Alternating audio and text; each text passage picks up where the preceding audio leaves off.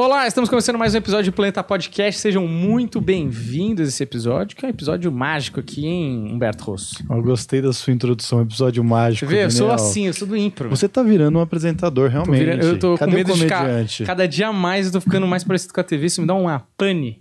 Mas faz parte da dinâmica, não é? É, Mas estamos, de fato, com alguém mágico aqui e sem trocadilhos. sem Mas- trocadilho nenhum. Tudo bom? Bem. Tudo bom, ainda Bem bem que não foi tudo bem bem, né? Sem Trocadilhos, você realmente manteve a promessa. E tudo maravilhoso, tamo aí. Inclusive, você substituiu, né, a- o, o Bento Ribeiro, que ia pra Fazenda. Sim, né? no Ben Gostei muito dessa dinâmica. Cara, aquilo ali foi, foi meio difícil de fazer, porque eu já tava duas horas sustentando um personagem totalmente maluco. Eu falei, as pessoas devem estar odiando o que eu tô fazendo aqui. E aí depois virou uma parada meio The Office, até que chegou um certo ponto que eu falei, gente, ó, vou desmontar aqui, o Bento não vai pra Fazenda, e, enfim. Mas foi legal, foi um exercício de ator bem bom. E a, a Carol Moreira, que tava lá no dia, A Carol né? entrou super Ela entrou na onda, bem? entrou É? muito. Mas ela muito. sabia ou ela não sabia? Ela sabia, ela Ah, sabia. sabia. Eu cheguei pra ela, preparei a cama, falei, Carol, Uhum. ó, eu vou ser escrotaço aqui, tipo, eu falo umas coisas nada a ver. Ela falou, relaxa. E foi. Vai, Rolou. vai nessa. Rolou, né? A galera, Rolou. a galera entendeu também. Cara, é que o, o Bento Ribeiro, pouca gente sabe disso, mas eu e o Bento a gente foi pra Disney juntos já uma vez. Tipo, Uhum. foi a viagem mais maluca. Foi eu, a Dinei, a Calabresa e o Bento. E aí, porra, viagem totalmente maluca. Na verdade, eu já tava lá morando, e aí eles foram lá, a gente se encontrou e ficava indo junto pros parques. Então foi, foi uma, uma- um momento assim muito. Cara, o, é que Bento e Disney são duas coisas que não se misturam, né? Não Estranho. faz o menor Você sentido, não né? consegue, tipo, por mais que agora tem Star Wars e tal, na época nem tinha. Então, assim, foi, foi um bagulho muito louco. Mas ele gostou, porque, mano, o Bento é um cara que facilmente odiaria esse rolê, né? Cara, ele gostou. é, Não sei se eu posso expor muito isso, mas é- eu agitei uma amiga minha pra ele, e aí eles ficaram meio namorandinho enquanto eles estavam lá, e aí acho que arrumou uma companhia, né? Uma A montanha russa foi mais de boa. Foi mais, mais tranquila, mais, Boa. mais opa Lorena, foi legal. E você gosta da Disney? Você é meio Eu Larissa Manuela Disney. da Disney. Cara, eu assim. sou, eu sou. Eu, é, Larissa Manoela, inclusive. eu- cara, já tô me perdendo aqui. A Larissa Manoela foi por muito tempo assim um exemplo que eu tinha na vida. Que eu conhe- eu conheço a Larissa quando ela tinha 10 anos de idade. A gente fez peça junto. Hum. Ela, aos 10 anos de idade, ela sabia as falas de todas as personagens femininas da peça. Era uma peça com 30 atores no elenco. Nossa. Ela sabia as falas de todo mundo, ela sabia as músicas e o tom certo de todas as personagens femininas. E a gente era meio que dupla no espetáculo. Ela era uma tipo entidade, um herê, assim, do, do- em Eastwick, que era a cidade onde passava a peça, e eu era um mordomo do diabo. E aí tinha algumas alguns momentos que a gente se encontrava ali. E, cara, foi muito louco, porque a Larissa estava gravando Carrossel na época, e, tipo, deu um ano e meio, a Larissa virou, tipo, a nova Xuxa. E aí eu falei, cara, que coisa surreal. Tipo, essa criança que tava aqui com a gente no backstage até, sei lá, um ano atrás, e agora, bum, virou a nova Xuxa. Foi, foi muito surreal.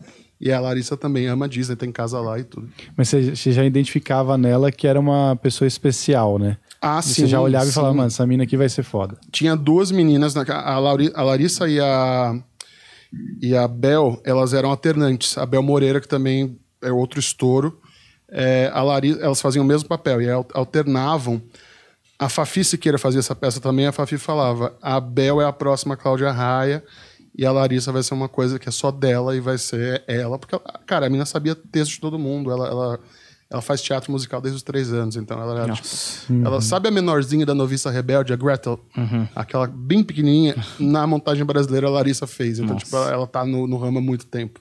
A mina tem, tipo, 22 anos e 18 de carreira. Não tá é? É, é, é tipo isso. bizarro, é tipo né? isso. E, e os pais sempre incentivaram muito e sempre cuidaram muito, sabe? Tipo, ela ia da escola pro teatro Uhum. e aí a mãe ficava lá, ó, faz lição, não sei o que, não sei o que. Mas, cara, eu via a Larissa chegando no teatro carregando a bonequinha, sabe? Tipo, toda fofa. Cara, é De bizarro. repente, bum. Eu lembro de dar aula de inglês pra criança e, e aí uma aluna minha tinha um cartão, assim, tipo um cartão de clube, assim, rosa. Eu falei, o que, que é isso aqui? Ah, isso aqui é o cartão de fã-clube da Larissa Manuela. E aí é uma foto dela, como se, como se existisse um clube. Eu falei, mas você fez isso em casa? Porque tava mó bem feito. Ela falou, não, não, você tem que comprar. Eu falei, Caramba. caralho, ela tá vendendo tipo um cartão de fã-clube. Mano, hoje ela tem uma empresa de telefonia, velho. É, ela tem Essa chip mina de é celular, foda, né? Cara, é surreal, assim, a galera que tava comandando, obviamente ela é uma criança, não devia ter essas condições de comandar a carreira com as decisões, mas foram todas muito bem feitas, né? Porque a menina criou um império, velho. É, mas eu digo assim, é interessante ver que a pessoa. Porque muita gente acha que deu sorte ou que é uma pessoa montada, sabe? Não. Assim, tipo, ah, só porque ela é bonitinha, escolheram ela. Tipo, meio que o caso do Justin Bieber, assim, sabe? Mano, no documentário é muito foda vendo ele com 9 anos de idade tocando em bar. ba- Bateria, assim. Tipo, o moleque era especial, tá ligado? Não é à toa, né? Não, a Maísa é a mesma coisa também, né? Tipo, a Maísa, a Larissa Manoela, que é tudo na da mesma geração. E o que eu acho mais legal é que, diferente da galera da nossa geração que foi prodígio e tal, elas não, não sabe, não viraram loucas, drogadas e, tipo, estão aí, sabe, fazendo polêmica, não. Elas têm a vida delas, regrada e tal.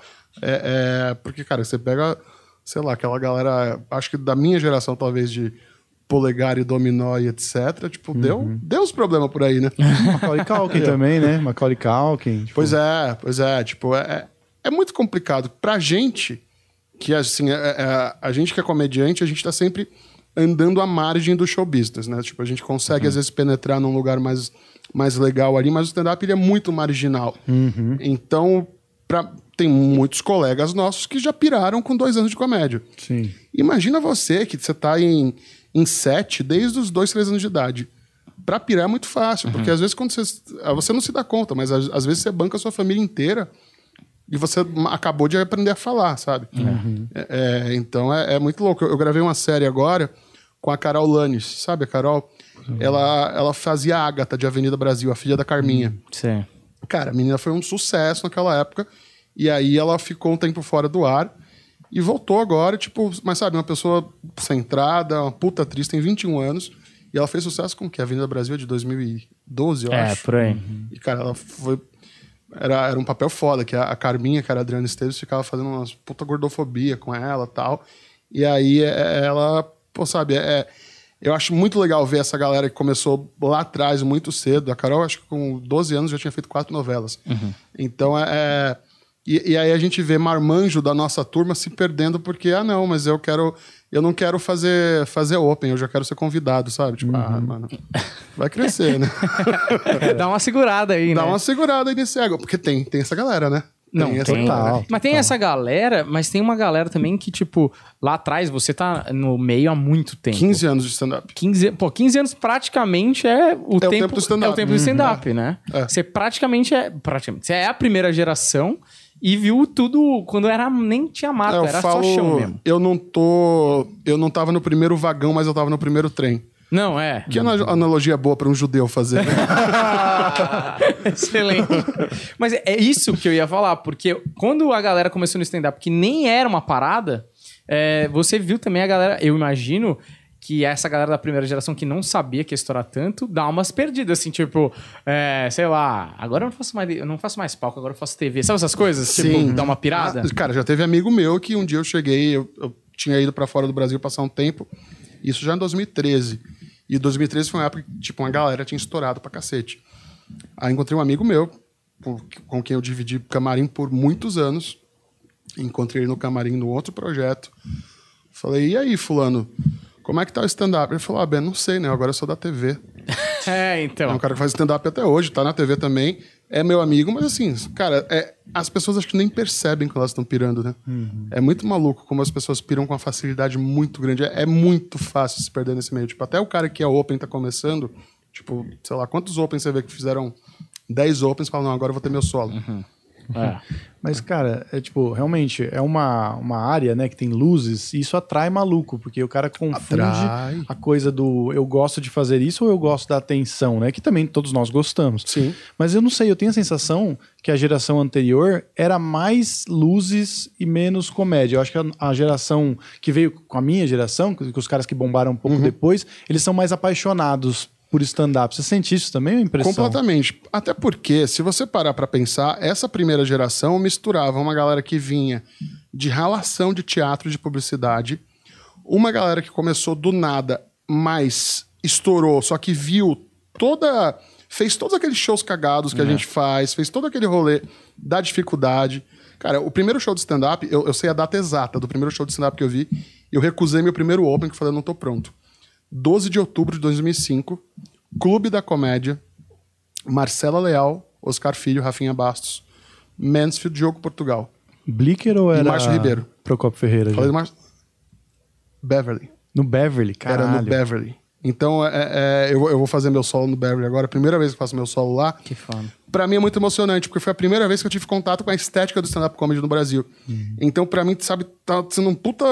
Fe- Não fechamento de ciclo, porque eu tô voltando pro stand-up agora depois de um ano e meio parado. Mas um recomeço muito louco. E é, eu, eu lembro que aque- aquele efeito que a gente comentou no outro dia lá, do, do- da coisa, você, você encontrar pessoas que você fala, pô, eu assistia quando era criança. Quando eu vi o Márcio Ribeiro fazendo stand-up, porra, eu consumi TV Cultura a minha infância inteira. Então você é o cara do X-Tudo ali, sabe? E aí, é, é, é, cara, era um puta time. Era, era Marcela, Diogo. Não, ah, não tinha Danilo ainda. Sabe? Foi, foi muito no começo. Eu assisti, eu sou de Recife. E aí eu vi Terça Insana em Recife. Na sexta-feira eu fazia faculdade de teatro. E aí no campus tinha um puta teatro de dois mil lugares. E aí lotou. Terça Insana na sexta, fui sozinho. No domingo, eu falei, eu preciso trazer meus pais pra assistirem isso aqui, porque é uma coisa muito incrível. Eu nunca tinha visto essa coisa do cara sozinho com o microfone. Na época eu achava ainda que aquilo era stand-up. Isso acho que é 2004, não, 2005 já. Eu achava que aquilo era stand-up comedy. E não era stand-up, era personagem, mas é, a, a figura do microfone sozinho, do ator com o microfone sozinho, me confundiu muito. Quando eu fui comprar pra pra levar meus pais no domingo, tinha aberto sessão extra, num teatro de dois mil lugares em Recife, que não tinha essa, essa coisa do teatro tão forte. E aí, cara, você vê Luiz Miranda, Grace Janucas, Ilana Kaplan, Mansfield, é, é, o, o- o Otávio Mendes, sozinhos, cada um com o microfone ali, só fazendo seu, seu número, Robertinho Camargo. Era um, um puta time. Aí eu esperei a galera sair, fui bater um papo com o Mansfield. A gente era amigo de Orkut já. Eu falei, ó, tô indo assistir. Orkut, pra quem não sabe, é uma rede social de muito tempo atrás. Muito cringe. Muito cringe. E, cara, aí o, o- eu fui, vim gravar o Jô em outubro. O Manso falou: vem fazer um open mic com a gente. Falei, cara, não tô pronto, mas eu vou assistir. E eu gravei o Jô na segunda, na quarta eu tava no Beverly assistindo. Eu falei, é isso que eu quero fazer. O primeiro jogo você gravou, tipo, só como mágico. Você não fazia ainda. Era um mágico engraçado. era um mágico o Jô me chamou assim. Ele faz mágica desde os três anos e sempre com muito humor. Só que era aquelas piadocas de salão, sabe? Eu não- eu não tinha essa noção. Eu sabia o que era stand-up, porque quando eu morei nos Estados Unidos, eu, minha cabeça explodiu com stand-up comedy, que eu não tinha noção do que era. E eu não sabia que o nome era stand-up. Mas na minha casa passava HBO e Comedy Central. E aí eu, pô, eu vi Don Rickles na TV, eu vi. A primeira pessoa que eu vi fazendo stand-up foi o Andy Liebman, é uma, uma comediante judia que não estourou muito, mas ela tinha uma técnica tão foda. Eu lembro, tinha uma piada dela que me marcou até hoje. Eu tinha 14 para 15 anos e ela falava assim: Ah, eu tô muito feliz porque eu encontrei eh, uma nota de 20 dólares. eu tô muito feliz porque encontrei 20 dólares no meu sutiã em moedas. Ela ia desmembrando a piada, assim, eu falei, cara, existia uma técnica, tem uma coisa. E aí eu fiquei com isso na cabeça, quando eu voltei pro Brasil, os meus shows de mágica já eram shows de mágica com comédia, assim, mas meio piada de salão, assim, não era uma coisa muito... é, é, não tinha uma escrita muito pura. Era uma coisa mais, mais bagunçada. Você tinha quantos anos? Eu tinha. Eu voltei pro Brasil com 16. E aí já fazendo. Foi quando eu tomei a decisão de parar de fazer show infantil e fazer mágica só para adulto. Aí com. Eu vim, eu fui no programa do jogo com 20 e já fazia uma pegada bem humorada de mágica. Eu já fazia corporativo desde, sei lá, dos 14 por aí. Que eu comecei fazendo show com 12. E aí comecei a fazer corporativo cedo, porque imagina, em Recife e tal, mágica. é, é, e eu entrei naquela coisa de. Eu tive toda aquela fase de pombo e tal. Mas aqui não dava, né? Não dava nem pra esconder os pombos aqui. Eu já era gordo. e, e aí comecei a fazer corporativo muito cedo. Então eu já fui. Eu fui criando uma casca para fazer corporativo que eu, precisava ganhar respeito da galera. E aí, é, é, quando eu, vim gravar o, o programa do Jô, já tinha um, um certo timing. Morro de vergonha dessa entrevista, porque pô, eu tinha 20 anos. É, só que foi muito louco, porque foi um momento que eu tinha tudo para pirar completamente. Imagina, com 20 anos eu morava em Recife, não tinha noção da indústria que rolava aqui. Vim para cá, e, tipo, naquela época, pô, pagava passagem, hospedagem. Quando você ia no Jô, em 2005, você bucava o ano inteiro. Era, um, era impressionante. A, a televisão tinha um poder muito gigante naquela época. E foi o que aconteceu. E foi o que aconteceu. E aí eu comecei, é, começava a, a pintar convite para outras coisas. Aí eu vim fazer Gugu depois. Eu, eu, eu fui no programa da Hebe. Então eu vivi umas coisas muito mágicas, assim. É, só que, é, ao mesmo tempo, eu, eu não tinha noção do lugar que eu tava. Se eu tivesse, talvez, tido mais maturidade naquela época, com 21, 22, acho que eu, eu teria ido por caminhos diferentes. Tanto que eu só mudei para São Paulo em 2008. Só que eu comecei no stand-up em 2006. E o meu começo foi com o Murilo Gun, em Recife. O Murilo, eh, a gente começou uma noite lá e, cara, eh, eu acho que ainda existe esse meu primeiro vídeo de stand-up em algum lugar. Eh, ainda com sotaque de Recife, que eu tô há 14 anos aqui, tre- 13 alguma coisa, fui perdendo sotaque e tudo, mas é, é- era muito louco, porque ti- tinha, que a gente tava falando naquela época, do, quanto que as pessoas, todo mundo era mais unido, né? Primeiro não tinha grana, Ninguém tinha grana naquela época. Quem tinha grana naquela época era quem tinha grana de família, mas assim, não tinha. Era todo mundo, sabe, no mesmo corre. E tinha. Cara, eu acho que Dani Calabresa fazendo stand-up. não sei- Vocês chegaram a ver? Cara, eu nunca vi ao vivo. Era um acontecimento. Era um. Eu acho que assim, a Dani era porrada nível Márcio Ribeiro. Era muito engraçado, assim. Eu, a, a Dani, a gente foi muito amigo por muito tempo. Numa das vezes que a gente discutiu, um dos motivos foi ela ter parado de fazer stand-up. Eu acho que é, o Brasil precisa muito do stand-up da Dani, porque era uma coisa. Era indescritível. Que era aquela fase 2 do stand-up, que foi, foi o comédia ao vivo, quando começou ali no bar. Vocês, vocês pegaram essa fase já? A gente fechou ao vivo. Vocês fez- fecharam ao vivo. É, foi o último grupo a fazer ao vivo foi a gente. É verdade. Cara, era muito louco. E, obviamente, Márcio Ribeiro, né? Márcio foi. A minha grande escola de comédia foi Márcio Ribeiro. O Márcio me ensinou uma coisa até. O Márcio me ensinou a rir da própria piada no palco. Então, o Márcio era um puta ator, né? O cara. O Márcio foi da época do, do Ornitorrinco, que era um dos melhores grupos de teatro de São Paulo. É, Ele tinha uma. Ele tinha um, um domínio do, do- do público gigantesco. Tanto que o Márcio falava as maiores atrocidades e não ficava ofensivo. Ah. Sabe? A plateia se divertia.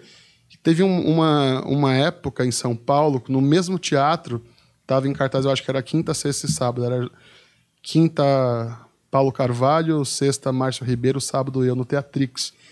Que eu acho que é um teatro que alguém tinha que abri- reabrir um lugar assim. Era uma sala de 70 lugares, na Peixoto Gomide, puta lugar central. É, e rolava stand-up lá numa época que assim as pessoas ainda estavam entendendo o que era stand-up. Então, é, cara, dividir esse, esse, esse palco, esse cartaz com essa galera, mesmo não estando na mesma hora, mas a gente se cruzava, se encontrava. Paulo Carvalho, que é outro gênio da comédia, que eu acho que, que também é, é muito mal aproveitado, é um cara que tem um, um time, então. É, é o Luiz Black brasileiro, né? É, o que ele faz, só ele faz aqui no Brasil. Só ele faz, só ele faz. perto, assim. Aquela coisa ranzinza, aquilo é muito bom. É, vi muita gente também que foi saindo da comédia. É, cara, Pantaroto era um gênio da comédia. Vocês chega- chegaram a ver o Henrique Uhum. Primeiro Pantaroto? vídeo de stand-up que foi pra internet foi do Pantaroto. No clube, né? Na, na Bubu Lounge, aquilo. Acho que é a Caralho. estreia do Clube da Comédia. Que Bubu Lounge era um... Eu não sei se ainda é, mas era uma boate ali em Pinheiros e tinha uns eventos, assim, de, de show. Nossa, mas lá é mó grande, então. É, era menor, então. Porque, tipo assim, era um puto espaço, assim. É, era, era um lugar bem gigante, mas eu acho que foi só a estreia do, clu- do clube. Depois eles foram pro. Acho que o, o, o clube fez Beverly, eh, Mr. Blues, depois Blicker. Eu acho que foi isso. Antes do, do, do, do Mr. Blues foi. Antes, é, o Blicker foi, foi o último, não foi? Antes do Procopio? Eu não sei. Eu... Cara, eu, eu assisti no Blicker quando eu tinha 14 anos, eu acho. Eu lembro que eu levei, tipo, a- 14, meu primeiro 2006, encontro, então. assim, eu levei a mina no... Eu tenho 29.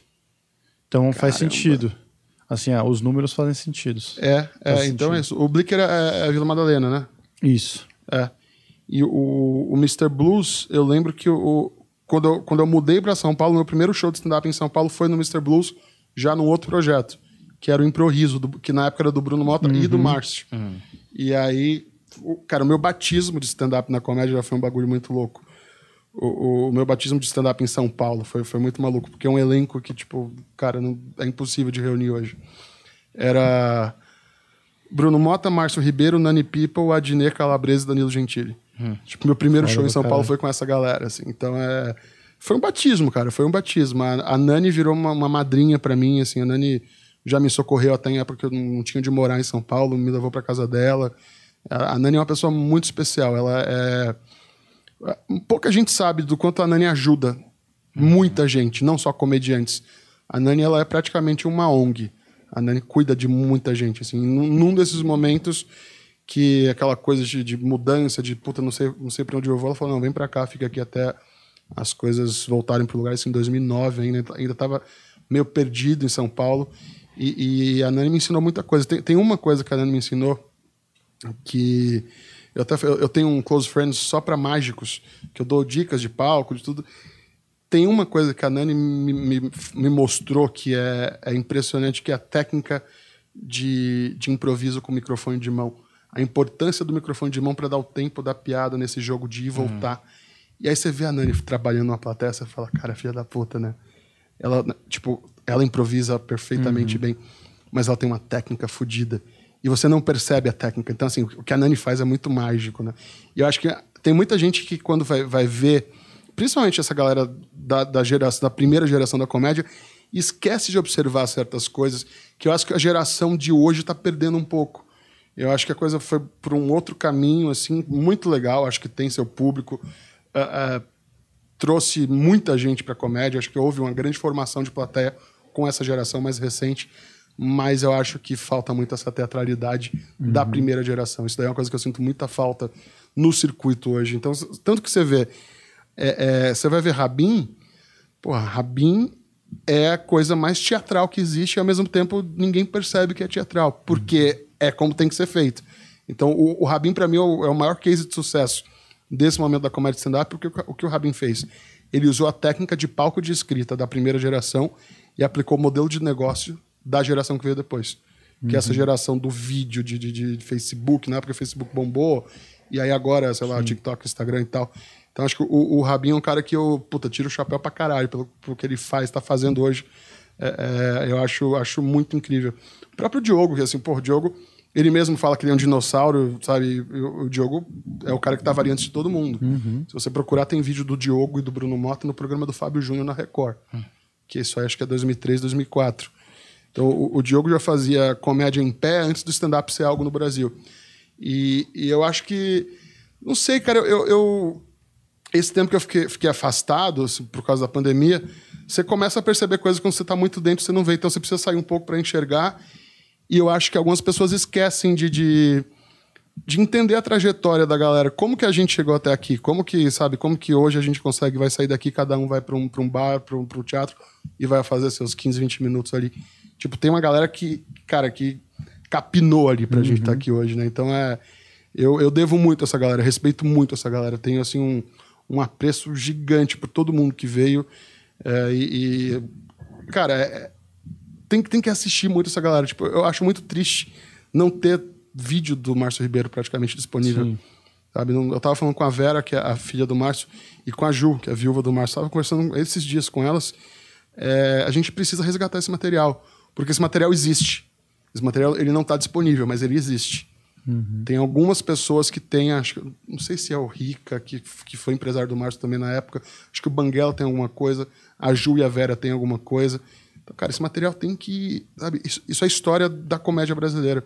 É. Isso precisa ressurgir. Isso é, se esse material não vai, é tipo o acidente, o incêndio criminoso que a gente teve agora na, na, na, na Cinemateca, sabe? Então é, é Acho que a gente precisa muito valorizar essa galera, porque foi.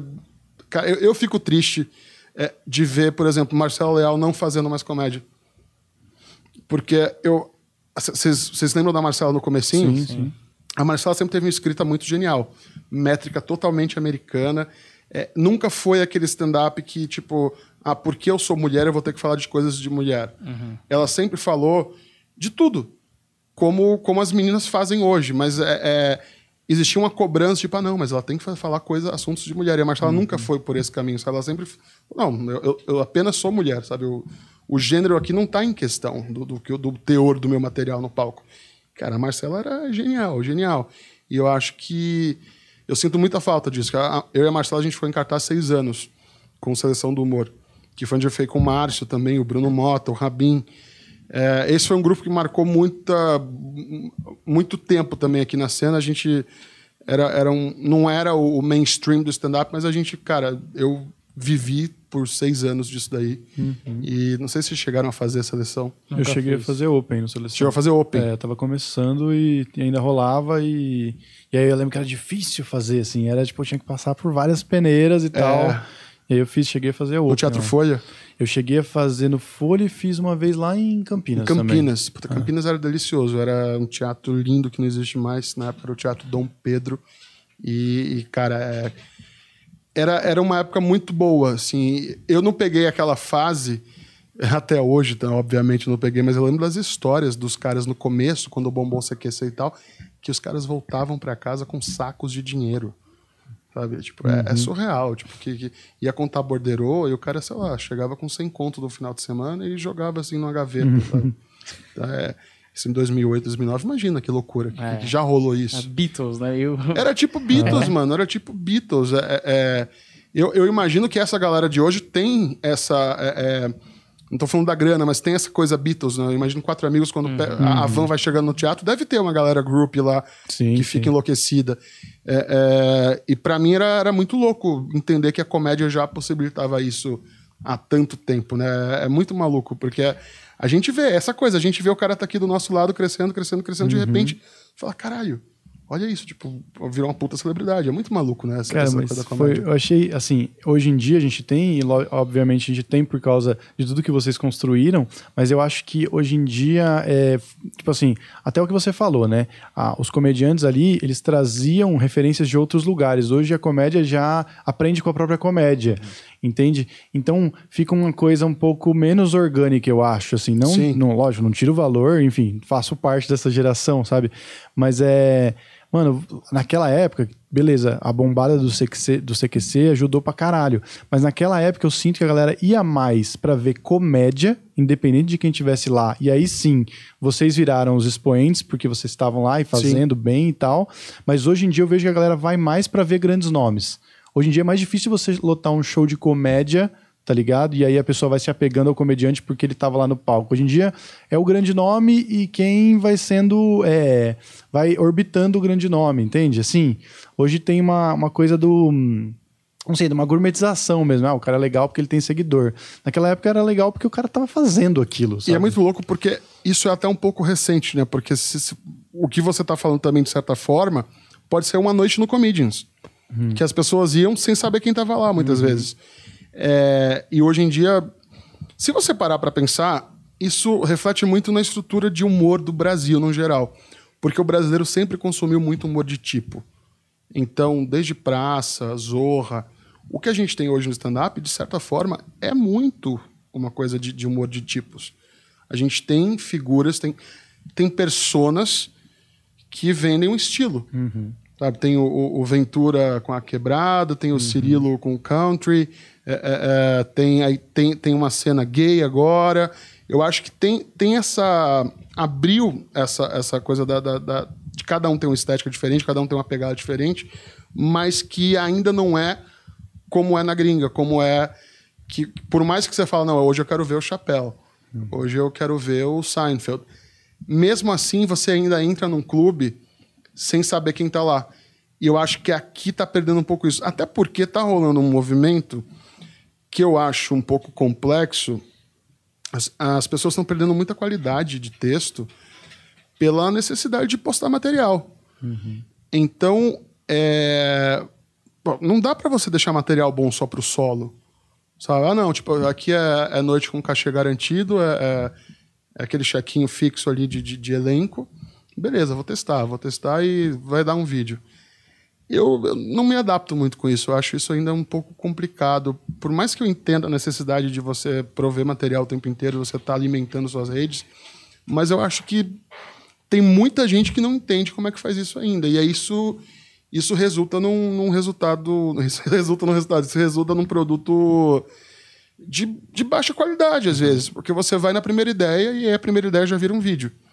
Isso daí eu acho muito tenso para a classe, porque é, isso vai afastar um pouco a galera que vai ver uma noite de elenco, que vai num comedy club pela, pelo gênero, e chegar lá e falar, puta, mas tá, o cara tava 50% ali, não, não tava 100%.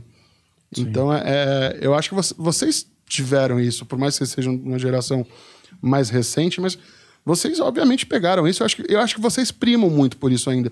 De lapidar um texto, Uhum. sabe? Pô, é- a gente trabalhava o texto aí durante um ano, pelo menos, para o texto estar no lugar. E aí, porque você precisa postar texto na internet, você precisa queimar texto, você tem que fazer texto novo toda semana. Não sei até que ponto isso é bom. É, eu sou dessa linha aí old school, né? Que é a galera que, porra, vamos fazer um solo e aí o especial era o porquê? Porque era especial, né? Exatamente, exatamente. E não porque, porra, tem toda hora aí, toda hora tá disponível. Muitos comediantes americanos, principalmente, né? É, o Bill Burr é a cada três anos ele solta um solo, não fica soltando Sim. vídeo no meio. Mas também tem aquela coisa que eu concordo com 100% do que você falou, mas às vezes eu acho que é isso somado a uma cultura do brasileiro também, e aí você me fala se você acha que é isso também. Por exemplo, aquela coisa do global. Ah, vai no teatro, mas só se tiver um global lá. Sim. Então tem um pouco desse é, dessa idolatria à personalidade, assim, que acabou na internet era tão aberta e, e democrática, e no stand-up era, vou ver o stand-up, que a maior estrela era o stand-up. Hoje aí também a gente adotou essa parada que a gente é com o cara da novela, tá fazendo uma peça, agora a gente adotou com o stand-up, que é complicadíssimo pra cena e preocupante pros próximos anos, porque se não tiver é, cena, quer dizer, se- porque assim, o cara do teatro, ele lota, maravilha. Mas o clube de comédia chega uma hora que agora a gente tá aproveitando o momento de pandemia para se recuperarem Sim. e estão fazendo muito solo com gigantes. Mas, velho, quem segura o clube de comédia, na verdade, é o cara da classe média que, que não tem público, mas que vai fazer um show bom, entendeu? Isso é complicado, porque se esse show vai rareando, vai rareando, vai rareando. Acabam os clubes de comédia, as produções em bares independentes, né? Que a gente pegava muito bar, assim, tipo Blica e tal, pra fazer o ao vivo. Também morre e aí não tem mais comediante embaixo das estrelas, cara. Isso é complicadíssimo, né? Isso é uma coisa que eu acho que é muito importante. porque Eu sempre tive muito essa consciência de, tipo, eu sou chão de fábrica da comédia. Eu tô há 15 anos, mas eu tô fazendo a indústria girar. Eu não tô com especial, eu não tô lotando, mas eu tô ali entregando. Assim, e eu, eu digo isso sem falsa modéstia. É muito difícil você ver uma noite que eu vou ir, vou, vou, vou- vou fazer uma- uma- um show muito ruim. Você arregaça até em noites que, tipo, tá difícil pra caralho, tá todo mundo ralando, você sempre vai lá e vai funcionar. É, lembra aquele É, jogo que a gente real. fez na padaria? aqui Exato, lembrei Jardim? desse, É tá lembrei desse show foi também. tenso. Mas é que eu já vi o Ben fazendo isso. Mano, às vezes o show tava difícil, a galera ralando e o Ben ia lá e resolvia. Tipo, qualidade em primeiro lugar. Tipo, tá tudo bem que eu tenho literalmente algumas cartas na manga, mas assim. é, nossa, eu lembro, a gente voltou com as baguetes embaixo do braço pra casa depois Lembro, daquele foi. dia. Foi, foi muito maluco. Aquele, dia que, aquele show que você começa sabendo que não era pra ter show ali naquele dia. É que você já chega falando, hum, não, não vai rolar. Não vai rolar. É. E você vê a galera indo e você vê. É muito louco porque dá aquela sensação de Titanic, né? Tipo, você, você vê que tá dando merda, você vê a água subindo. E aí você vê que a galera tá ali, ah, levantando pra respirar, e você fala. E você no palco tocando violino ali, né? Como se nada tivesse acontecendo. violino, né? Cara, Mas, mano.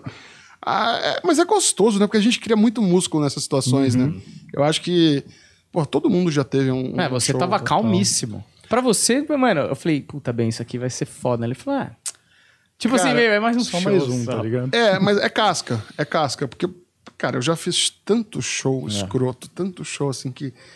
Sabe, eu tinha tudo pra me fuder, mas é, é uma coisa que, principalmente nesse momento aí, não pós-pandêmico, mas nesse momento de retomada, todo o tempo que eu fiquei fora do palco, pra mim agora, qualquer minuto que eu tenho no palco, eu tenho obrigação de me divertir. Uhum. Antes de qualquer coisa. Tudo bem, eu vou fazer show pra uma plateia que tá pagando.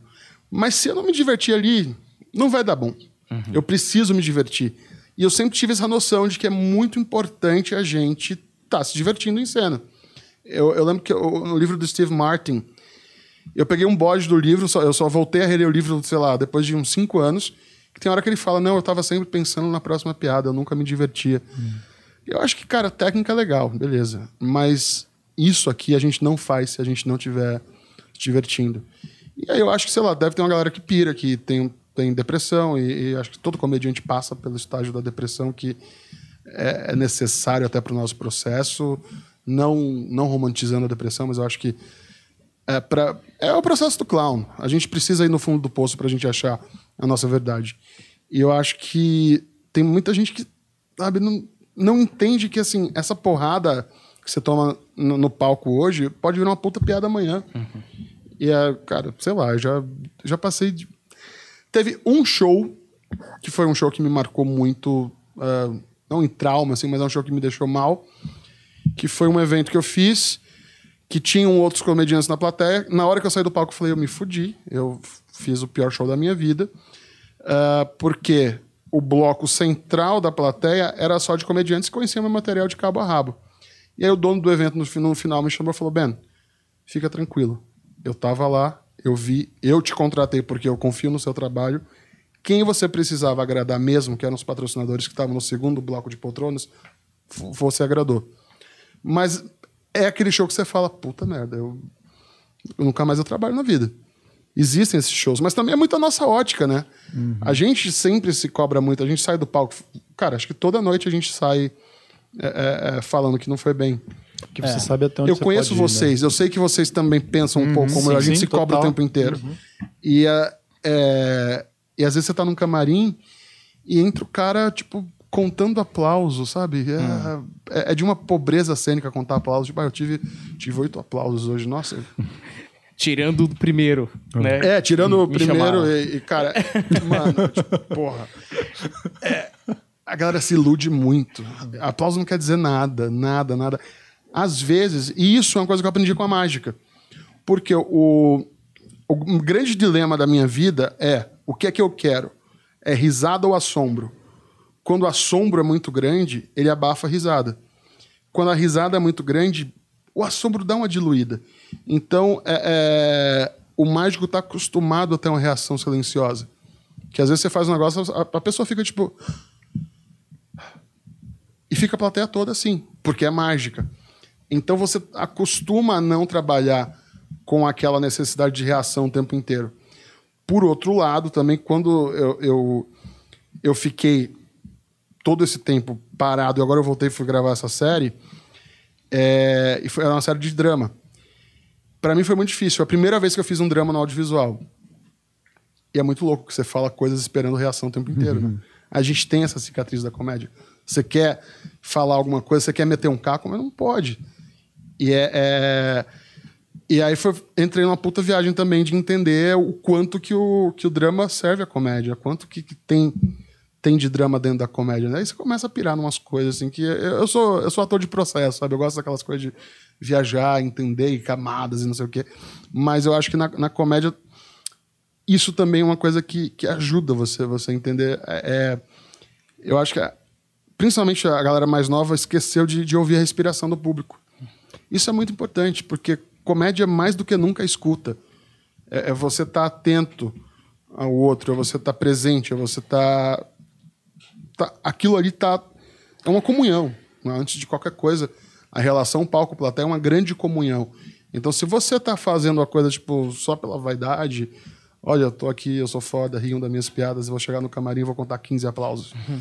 Não, não vai rolar, não vai rolar. Você pode ter dois, três anos de sucesso, mas não sustenta. O, eu acho da hora, porque a primeira vez que eu ouvi alguém falar isso foi o Dollins. O Dollins me contou. Falou Sim. assim: é, você tem que perceber a respiração do outro, da plateia como um todo, e você começa a controlar a respiração deles de uhum. acordo com o seu ritmo. Eu falei, o quê? Eu tô tentando aqui encaixar um onliner, cara. Entendeu? Um misdirection bastante simples. Você vem me falar de controlar a respiração do outro. E eu acho muito foda que o mágico, ele é, primeiro, muito técnico, né? Porque Sim. ali tem um, um, um, manuseio das paradas e tem tudo uma, uma. Cara, eu nunca vi nenhum de vocês errar Tipo, eu acho mó complexo as paradas que vocês estão fazendo, não entendo nada, né? Mas você fala, mano, é muita coisa para dar errado alguma, tá é ligado? Muita coisa. E, eu acho foda que vocês trazem essa tecnicalidade pro stand-up. Tanto é que esse show da padaria aí que a gente fez, você virou para mim e você me deu um feedback na hora, assim, de várias coisas, assim. Eu achei muito foda, porque ninguém faz isso, sabe? Fala uma coisa muito é, rasa, assim, mas você falou, cara, você encontrou sua voz, você falou para mim. Eu fiquei mó feliz, porque mesmo quando a gente encontra a, alguma voz, alguma coisa que você fala, tô mais sendo mais eu aqui no palco, porque você já tinha me visto anteriormente, é, você não sabe ainda. Sabe? Tipo, você tem momentos que você vê, assim, você fala, não, aqui eu fui, aqui, puta, não fui, você perde, sabe? E você precisa encontrar algum dinossauro para te falar, ó, você é. achou. Isso é uma coisa que eu, eu sempre gosto de fazer. É, é, sempre que eu vejo show de amigo, eu dou um feedback, eu falo, e principalmente de gente que veio bem depois de mim, eu vou lá e falo, tem gente que não aceita. Uhum. Mas eu sempre. É, é eu, eu, acho que não sei, talvez pelo teatro musical, é, talvez pelo teatro em si eu tenho esse hábito de trabalhar com notas. Então eu sempre assisto alguém tomando nota, vendo, a puta, aqui podia ser melhor aqui, acho que aqui faltou essa entonação. E aí, depois do show, eu vou lá e falo, ó, acho que foi legal aqui, aqui, aqui. Você, você pegou aquilo. Tem gente que não pega, tem gente que fica puta. É. Tem gente que que fica com raiva. E aí, hoje eu pergunto. Se eu, eu falo, É. posso fazer uns comentários sobre o espetáculo, sobre o que você fez, sobre o seu ato? Não, beleza. Não. Porque, cara, é, é- Saber ser criticado também é uma puta arte. É uma puta arte. Não é fácil, não é, fácil. Mas tem a ver com isso, tudo que você tá falando, eu acho, do, do falta sentir no palco, às vezes, sabe? Às vezes você está tão deslumbrado com o que as pessoas dizem que você é, que você esquece de sentir, e você esquece de jogar, e você esquece. Essa coisa que o Dollens falou, que o Ben falou agora, também é quase uma embreagem, né? Sabe? Esse É, negócio de. é. Você vai sentir, você não sabe o que, que é isso, não, você vai sentir, você vai saber a hora certa, você vai estar dançando com eles e a galera se perde. O Márcio Ribeiro, é até legal que você falou dele, acho que fa- fala-se pouco, além de não ter material dele, fala-se pouco sobre ele. Até o dia Sim. que a Mel veio, a gente tocou um pouco no assunto, mas, puta, esse cara realmente, ele tinha que ser celebrado, ele tinha que. As histórias dele tinham que estar no, no imaginário. Cara, ele é muito foda. Eu lembro uma vez, num, num pós-show, que ele falou, acho que eu devo ter até contado aqui essa história, que ele chegou pra mim lá no Willy, algum aniversário desses especiais, assim. O I é a arqueria, né? Isso, exatamente. E aí ele falou pra mim, é, uma coisa até que você falou dele aqui, que ele falou, é, você fala uns absurdos, mas não dá pra ficar puto com você. E eu lembro que, tipo, nossa, esse foi um elogio que eu guardo pra minha vida, assim, que eu falei, cara, isso... Que bom, ele falou. Se ele tivesse me criticado, ia ter me marcado também, Cara, sabe? ouvir assim? isso do Márcio é o maior troféu que você pode ter recebido na comédia. E as pessoas não sabem dele, né? Não sabem o quanto ele era Não. foda, o quanto ele era mítico, tá ligado? Tem um vídeo dele, é bem difícil de achar. Tem um vídeo dele fazendo a estreia do Comedians. Eu acredito que. na- eu, eu não fui à estreia do Comedians, isso foi em 2010. Mas eu acredito que ele foi o único que arregaçou nessa noite. Que era plateia só de comediante, era festa da firma completamente. E, cara, tem hora que ele fala assim: Porra, dia desse eu me caguei aí. Na, Galeria dos Pães, né, Juliana? Aí você entende a verdade que o cara traz. Tipo, tá, beleza, me caguei. Você já acha engraçado que é o Márcio. Quando ele vira e fala, é, Galeria dos Pães, né, Juliana? Você fala, "Isso foi, verdade- foi verdade, ele se cagou, o Márcio se cagou. E aí, cara, eu fui ver o vídeo 10 anos depois e me caguei de rir. sabe? É, é, era um gênio, era um grande gênio. E essa, essa coisa da, da, da- de respirar junto, tem pessoas que fazem muito bem isso. Então, o Márcio era um deles, mas tem, tem três pessoas na nossa cena que ainda fazem e que são grandes mestres de cerimônia, que, que- que conseguem muito conduzir um bom show. O Bruno Mota. O Bruno tem uma sensibilidade de plateia muito grande. O Bruno, ele, ele mudou o estilo dele ao longo do tempo várias vezes, mas se você pega o, o Bruno ali no comecinho fazendo MC, cara, era surreal como ele sabia para onde a plateia queria ir. A Nani, obviamente, que é um acontecimento, e o Cláudio Torres, que para mim é o melhor mestre de cerimônias do Brasil. O Cláudio Torres fazendo MC é um negócio assim. Vocês chegaram a fazer o Comédia em Pé no Rio? Não. Cara, Comédia em Pé era.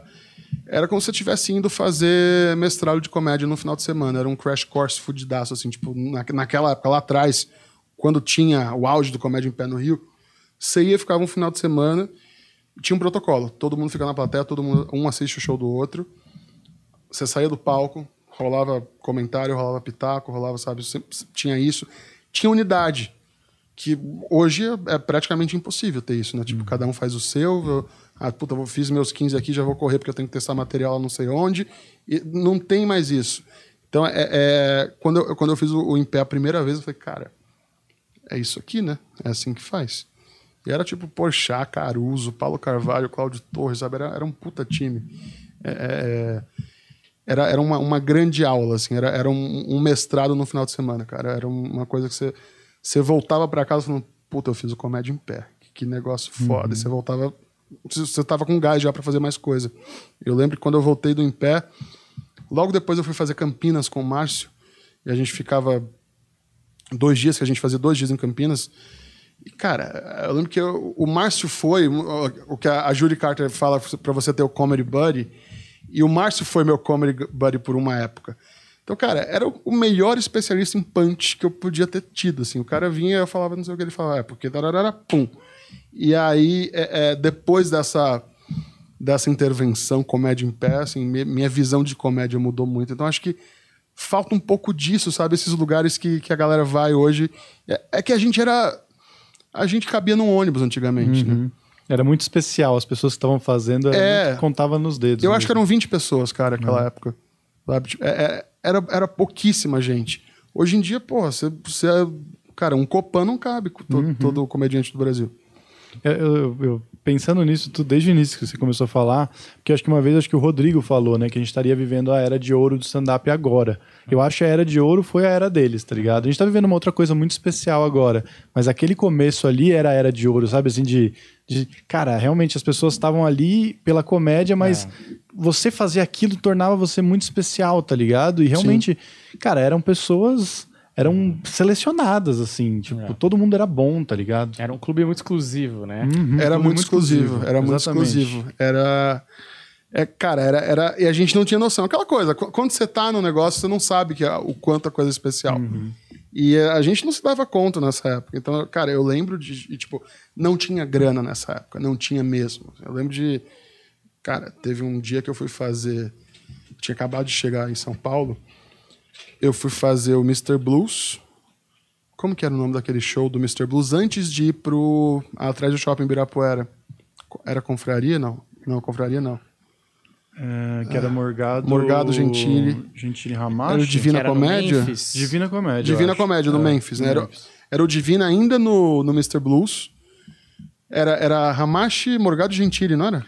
É, eu acho que depois entrou o Maurício Meirelles. Entrou o mal, isso. Né? Isso. E, cara, eu lembro que eu fui fazer o Divina Comédia, totalmente sem grana. Eu fui andando do Mr. Blues pro Corleone, talvez, que era um ali na Tilha Inocente, que era um bar que rolava stand-up também bem no comecinho. E assim, feliz pra caralho. Eu ganhei 30 conto no Divina.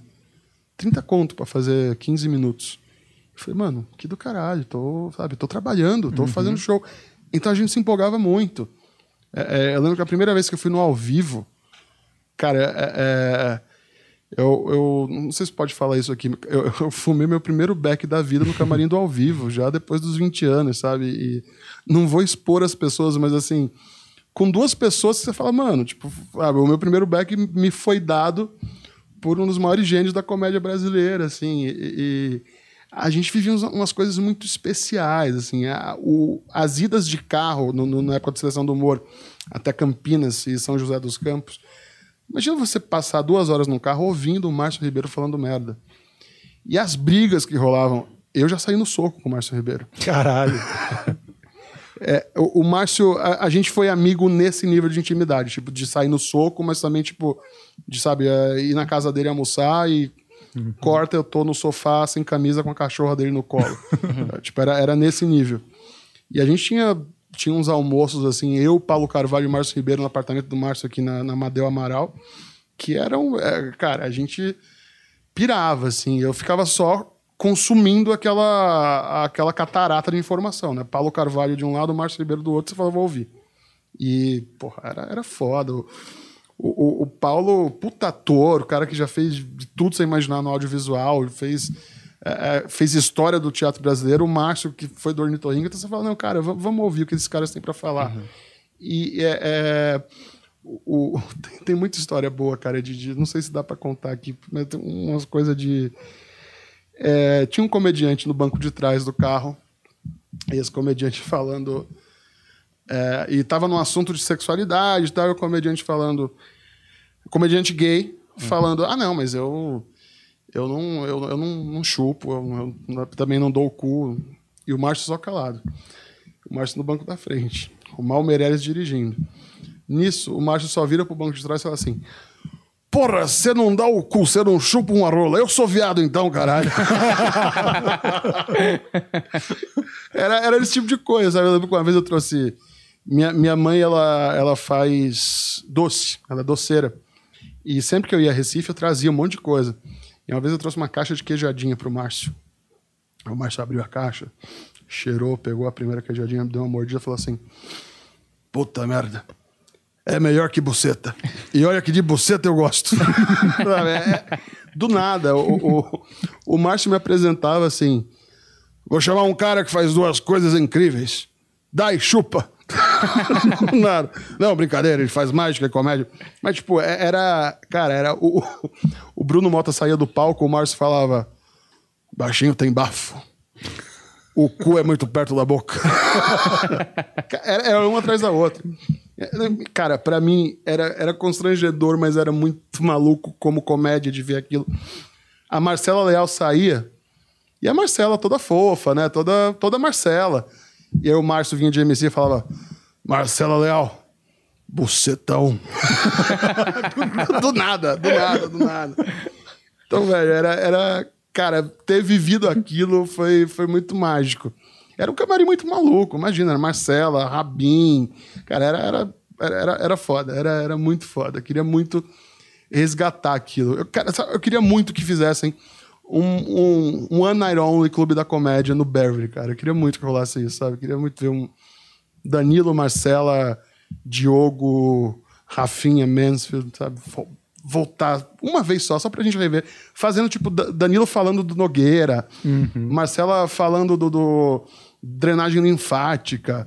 Pô, queria muito rever esses textos. Porra, era, era, era muito, muito gostoso. É, é- é que a gente se dá conta agora. Tipo, agora talvez tenha caído minha ficha. Caralho, eu tô fazendo essa porra há 15 anos e é isso. A gente, a gente, eu não parei pra sentir saudade de nada, sabe? Em nenhum momento.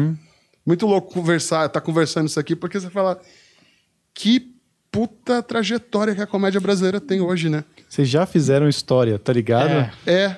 É, mas é conversando com o Oscar, a gente sente que vocês não têm noção, assim. É. Porque, tipo, é, o Oscar fala, ah, cara, às vezes a gente conversa muito, né? Eu, o Oscar, o Humberto.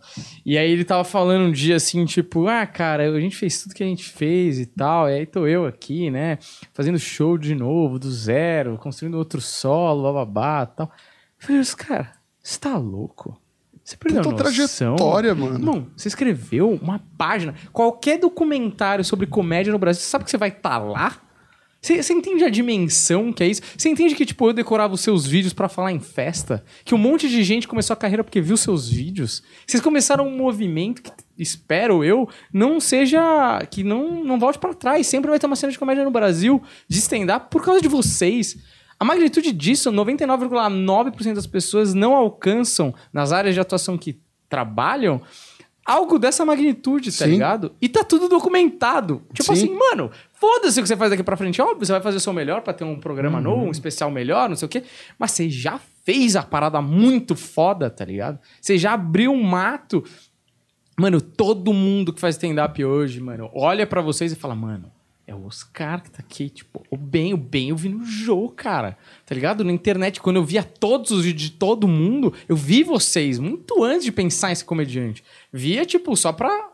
que eu achava do caralho aquilo, tá ligado? E é muito louco isso, que, tipo, vocês não, não, se dão conta porque a vida continua, o trabalho continua. Sim. Mas às vezes a gente encontra gente que ia no show daquela época e não parou de ir no show pra tentar resgatar aquele sentimento. Porque pra galera que ia saber que tava acontecendo uma coisa Que especial. foda. Entendeu? E você sabe aí, tipo, uma galera que vai em show até hoje, que você encontra, e fala, caralho, aquilo era muito. É. Porque era- ela também se sentia especial, porque ela era parte das 30 pessoas que estavam vendo nascer um movimento, sacou? Sim. É, é, e, tem coisas, e tem, tem textos tão ontológicos, você falou do Oscar agora. Se você tá em casa e você ouve no terreno um gato no cio, É. você lembra do Oscar. É. É, é- é muito maluco. Você, você, você, tá no, no avião e você vê o comandante dando instruções, você vai lembrar do Danilo falando do Nogueira em 2005, 2006, sabe? É, e, e fora que tem essas figuras, né? Tipo, hoje tem o, o seu Paulo, que tá em todo show. É, eu sou da época da Renata. A Renata, que era uma cadeirante ruiva. Não sei se vocês lembram, se vocês pegaram a- chegaram a pegar a Renata. A Renata é, é uma, uma figura maravilhosa. Ela é uma, uma senhora que é cadeirante. Ela ia todo final de semana em show de stand-up, em peça. E no nosso caso, que ela ia no seleção, ela tanto que ela, ela manda ela, ela manda recado pra gente até hoje, fala: "Oi, a Renata da cadeira", sabe? E ela, como ela sabia tudo, ela sempre ria antes do punch. Então assim, ela sempre gerava uns momentos muito malucos. Eu eu, eu tinha uma piada eu- como que era a piada? Eu não, faço, mas essa piada eu falava, ah, me- meu avô que não tá mais aqui entre nós, ele ficou lá em Recife. E um dia eu falei isso, eu falei, meu avô, que não tá mais aqui entre nós, a Renata sozinha.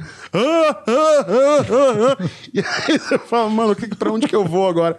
E ela sabia o texto de todo mundo, ela sabia a vida de todo mundo. Tipo, um dia ela mandou um, um áudio pra, pra Calabresa do nada. Oi, Dani, é a Renata da cadeira, tudo bem? Eu também uso o Candy da Prada.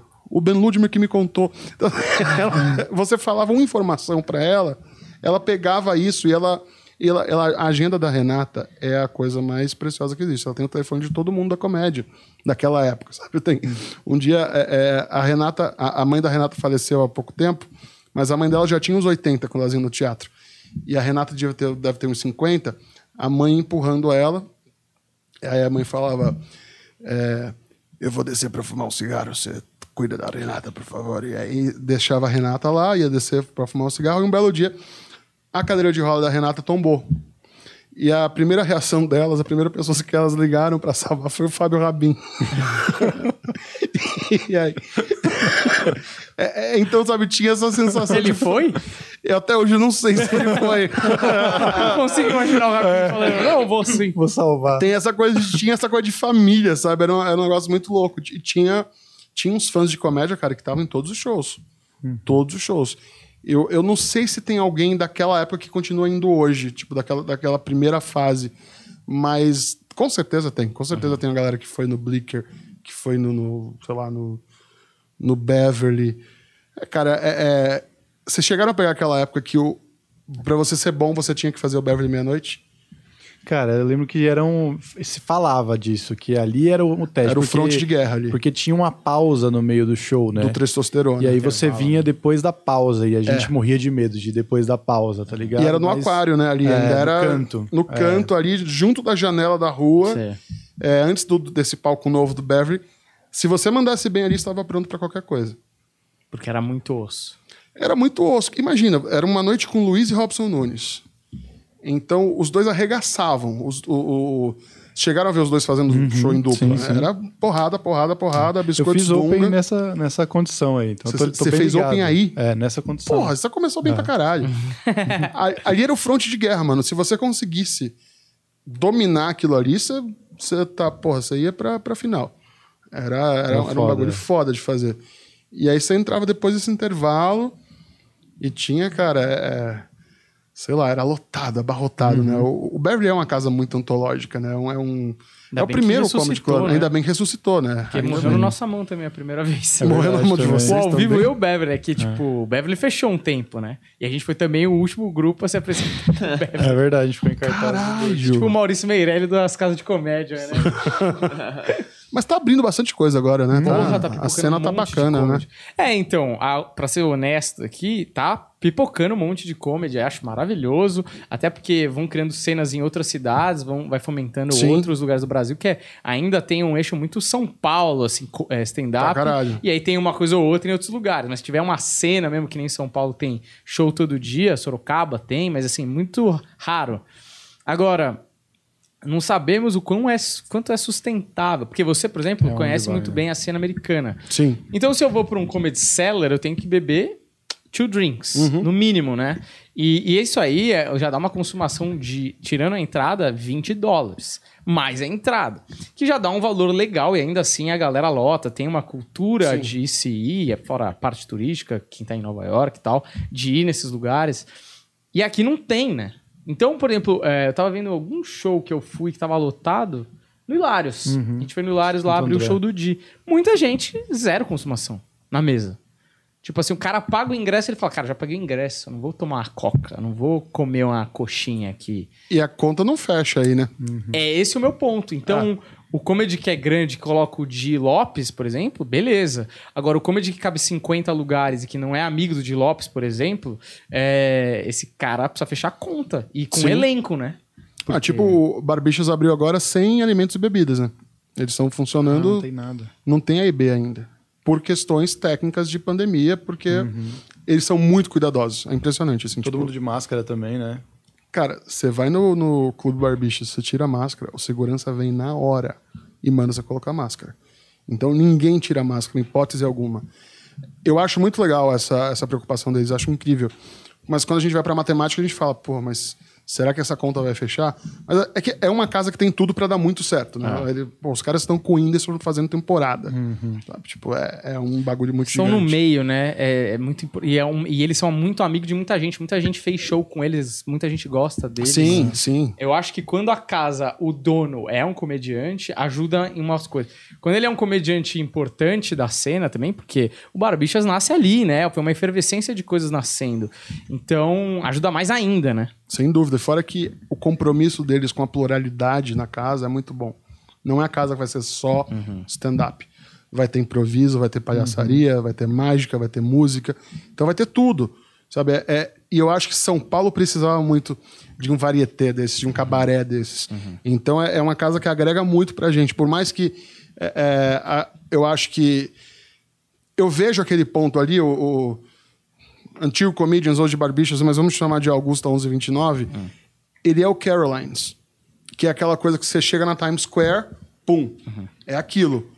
O, o Minhoca é o Comedy Cellar, que é aquela coisa underground que do nada vai, vai ter um popinho de um Ventura, de um Rafinha, é, vai, sabe, do, do nada surge um gigante assim, mas é, é o porãozinho ali, é, mais, é o, o sótãozinho. É, é, então, eu acho que a gente está começando a ter esses lugares assim específicos para cada coisa. E aí você tem o Hilários que virou um circuito, né? Que virou qua- o, o Hilários para mim seria quase um improv, que tá, ele tem de cidade em cidade assim. Comedy Store também. Comedy. Store. É. Então acho que é o Funny Bones, acho que tá, tá- a gente tá começando a, pô, imagina, a gente tem um clube que tá, foi franqueado. Sabe? Isso já é um puta passo pra comédia. É Tá que dando 15 certo, anos ainda é engatear. Bebê, né? Ainda é bebê. Então, é, é- se você pega a comédia americana que, porra, tá o quê? 50 anos de stand-up, né? Porque tem toda uma trajetória antes disso daqueles caras fazendo piada de sogra usando smoking em Las Vegas. Então, desde Milton Berle, ali tá- aquela transição ali, quando vem Lenny Bruce, é que se começa a falar em stand-up comedy. E aí, quando tem o boom das mulheres também ali no final dos anos 70, que pega todo aquele momento de transição do próprio, do próprio país. Então, eu acho que é, é, a gente tá para viver culturalmente algo dentro da comédia muito semelhante ao que aconteceu nos Estados Unidos dos anos 60 até o final dos 70, que foi aquele boom do, do pós-guerra. Querendo ou não, a gente está vivendo um momento de guerra no país.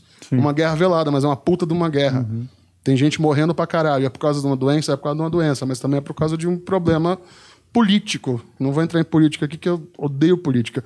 Mas eu acho que é, é, esse a gente vai ter um momento que essa demanda reprimida, as pessoas. Tem muita gente chorando em casa, a gente não tem ideia. Mas tem muita gente precisando dar risada. É um pós-trauma que a gente vai viver de qualquer É forma. um puta pós-trauma, é um puta pós-trauma. Então, assim, a nossa função vai ser muito importante nesse momento. E não é falando de questão de ego, ah, os comediantes são importantes. Não, não, não. Cara, tipo, faz alguém dar uma risada. É isso. As pessoas vão precisar muito disso daqui pra frente. A gente tá.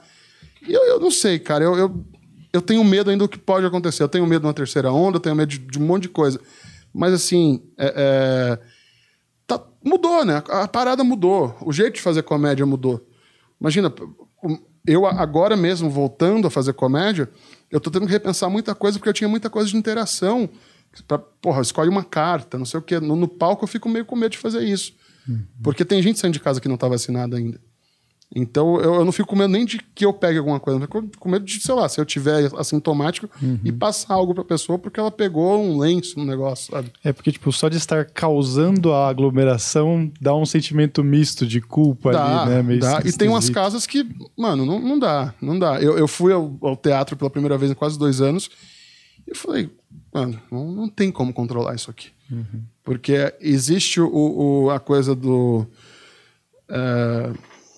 É, chamam de teatro da higiene, né? Que é aquela coisa de, ah, não, separa espaço, não sei o quê, não sei o quê. Mas aí você vai no banheiro, você, você pega a fila, não adianta porra nenhuma. Tá no ar, né? Tá no ar, não adianta porra nenhuma, sabe? Tipo, vai estar. Vai tá, é, é, fora que tem gente que apaga a luz, tira a máscara. Então, assim, não adianta. Assim, se você for, já vá com consciência que existe um risco. Mas eu acho que agora com a vacina, os números estão caindo bastante. Vamos torcer para a gente poder voltar a fazer o que a gente fazia antes, que eu acho que vai rolar, vai rolar, a gente vai voltar a lotar teatro, vai. É, é- é muita gente precisando disso, mano. É muita gente. Cara, eu te eh, comentar uma coisa que o Ben ele é um dos responsáveis por uma das maiores alegrias que eu já tive na comédia e uma das maiores decepções também. Nossa, já tá sei ligado o que, que, que é, né? Que quando ia rolar o Comedy Club do Danilo, o Ben que tava cuidando de tudo e o Ben me indicou pra fazer o Comedy Club lá Ah, tá, em em Miami. É. E aí eu falei, mano, que alegria, porque é um dos meus sonhos, assim, é fazer show fora, é viajar fazendo show. E aí, porra, do caralho, aí prepara documento e corre atrás, não sei o quê. E aí Isso, depois, é- ó, não vai ter mais, deu um puta do problema, a gente até falou É sobre um grande isso, trauma da minha vida. Eu, Você ia ficar lá, né, mano? Você ia eu tava com tudo comédia pronto né? pra ir. Eu tava. Eu tinha. Eu tinha acabado de me separar. Eu tava casado, me separei. Aí já tava naquela fossa de separação e, e tipo, já tava rolando isso. E aí já tinha achado apartamento em Orlando, tudo certo pra ir. E eu tava. Eu, eu, eu tava responsável por algumas coisas. A minha função ia ser. Eu ia ser um. Willy Wonka da casa, eu ia ser um MC fixo. William. Excelente. Tinha tanto MC pra escolher. William. E aí, eu, tipo, ia rece- como eu trabalhei na Disney, eu tenho muita experiência com grupo de turismo.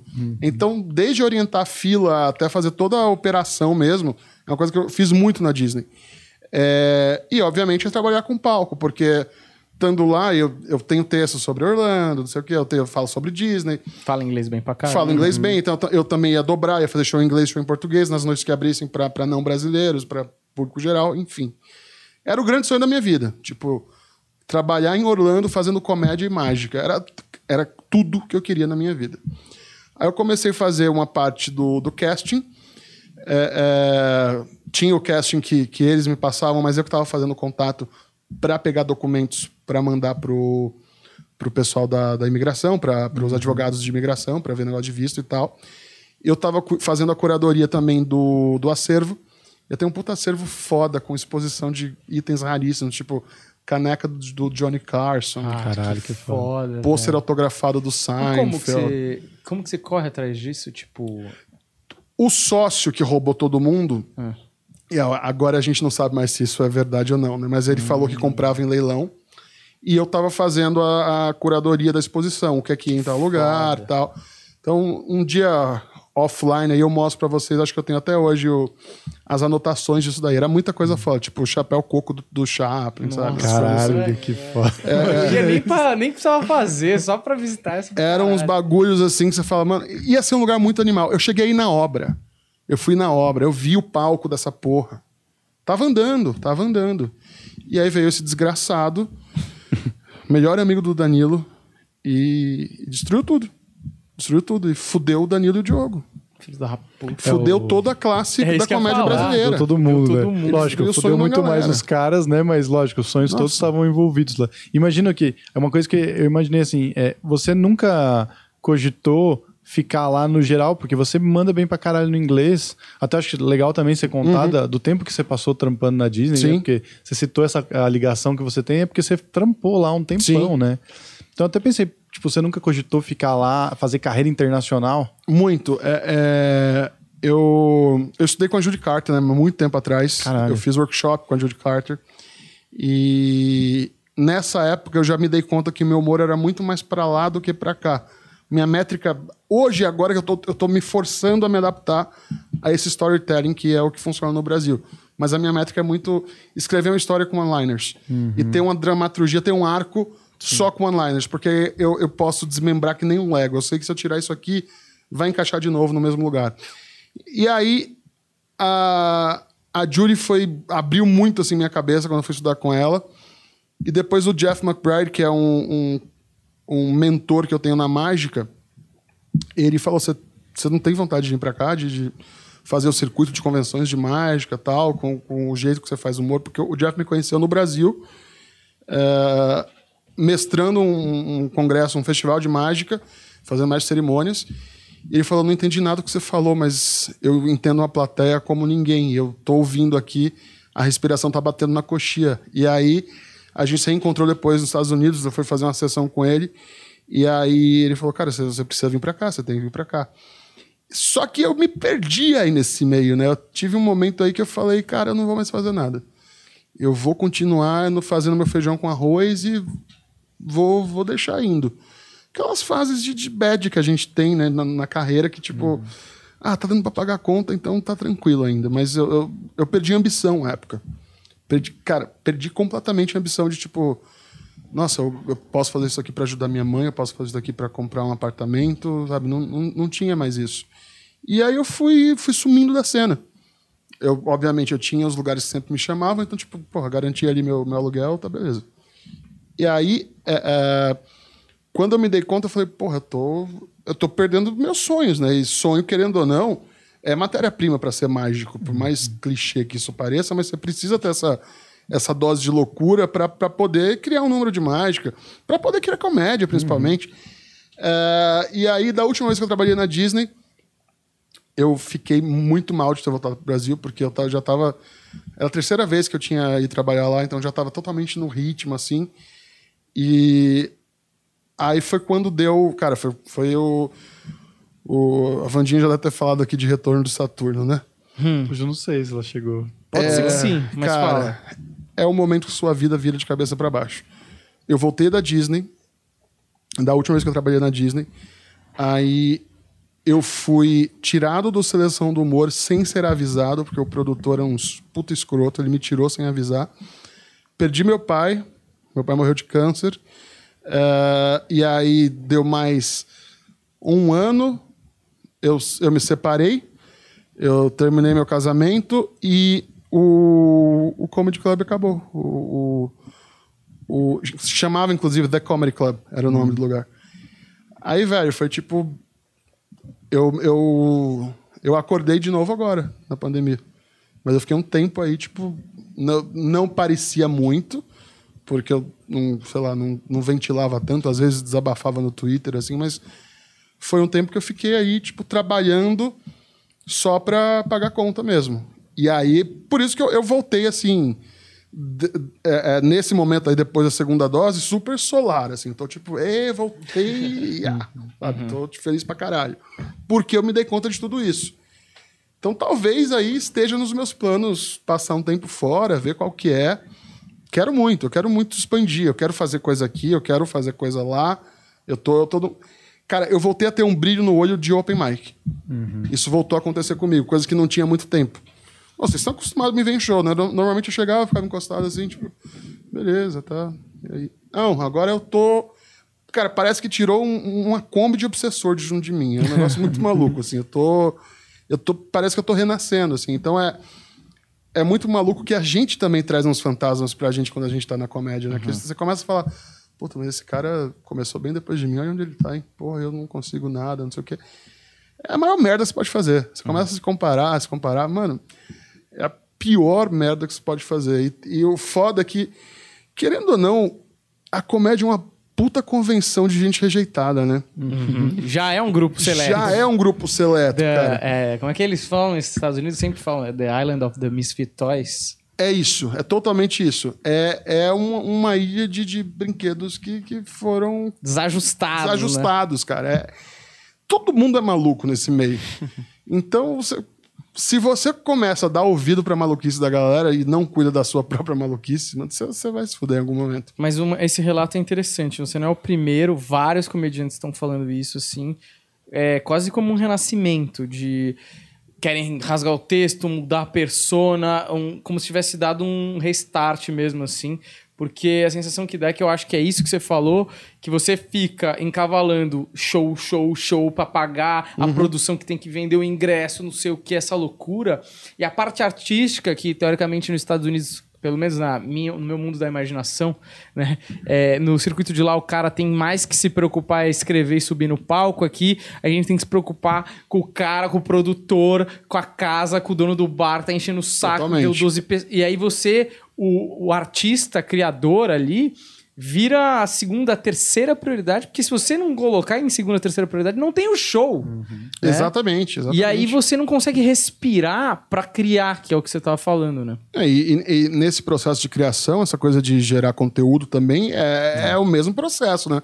Você tem que gravar, tem que ver quem vai filmar, aí tem que editar. Mas, cara, eu tô fazendo. Eu nunca tinha feito isso. Eu postei meu primeiro vídeo de stand-up em 10 anos, praticamente. O último vídeo de stand-up que eu tinha postado foi do, do Humor da Caneca, do programa do jogo. Uhum.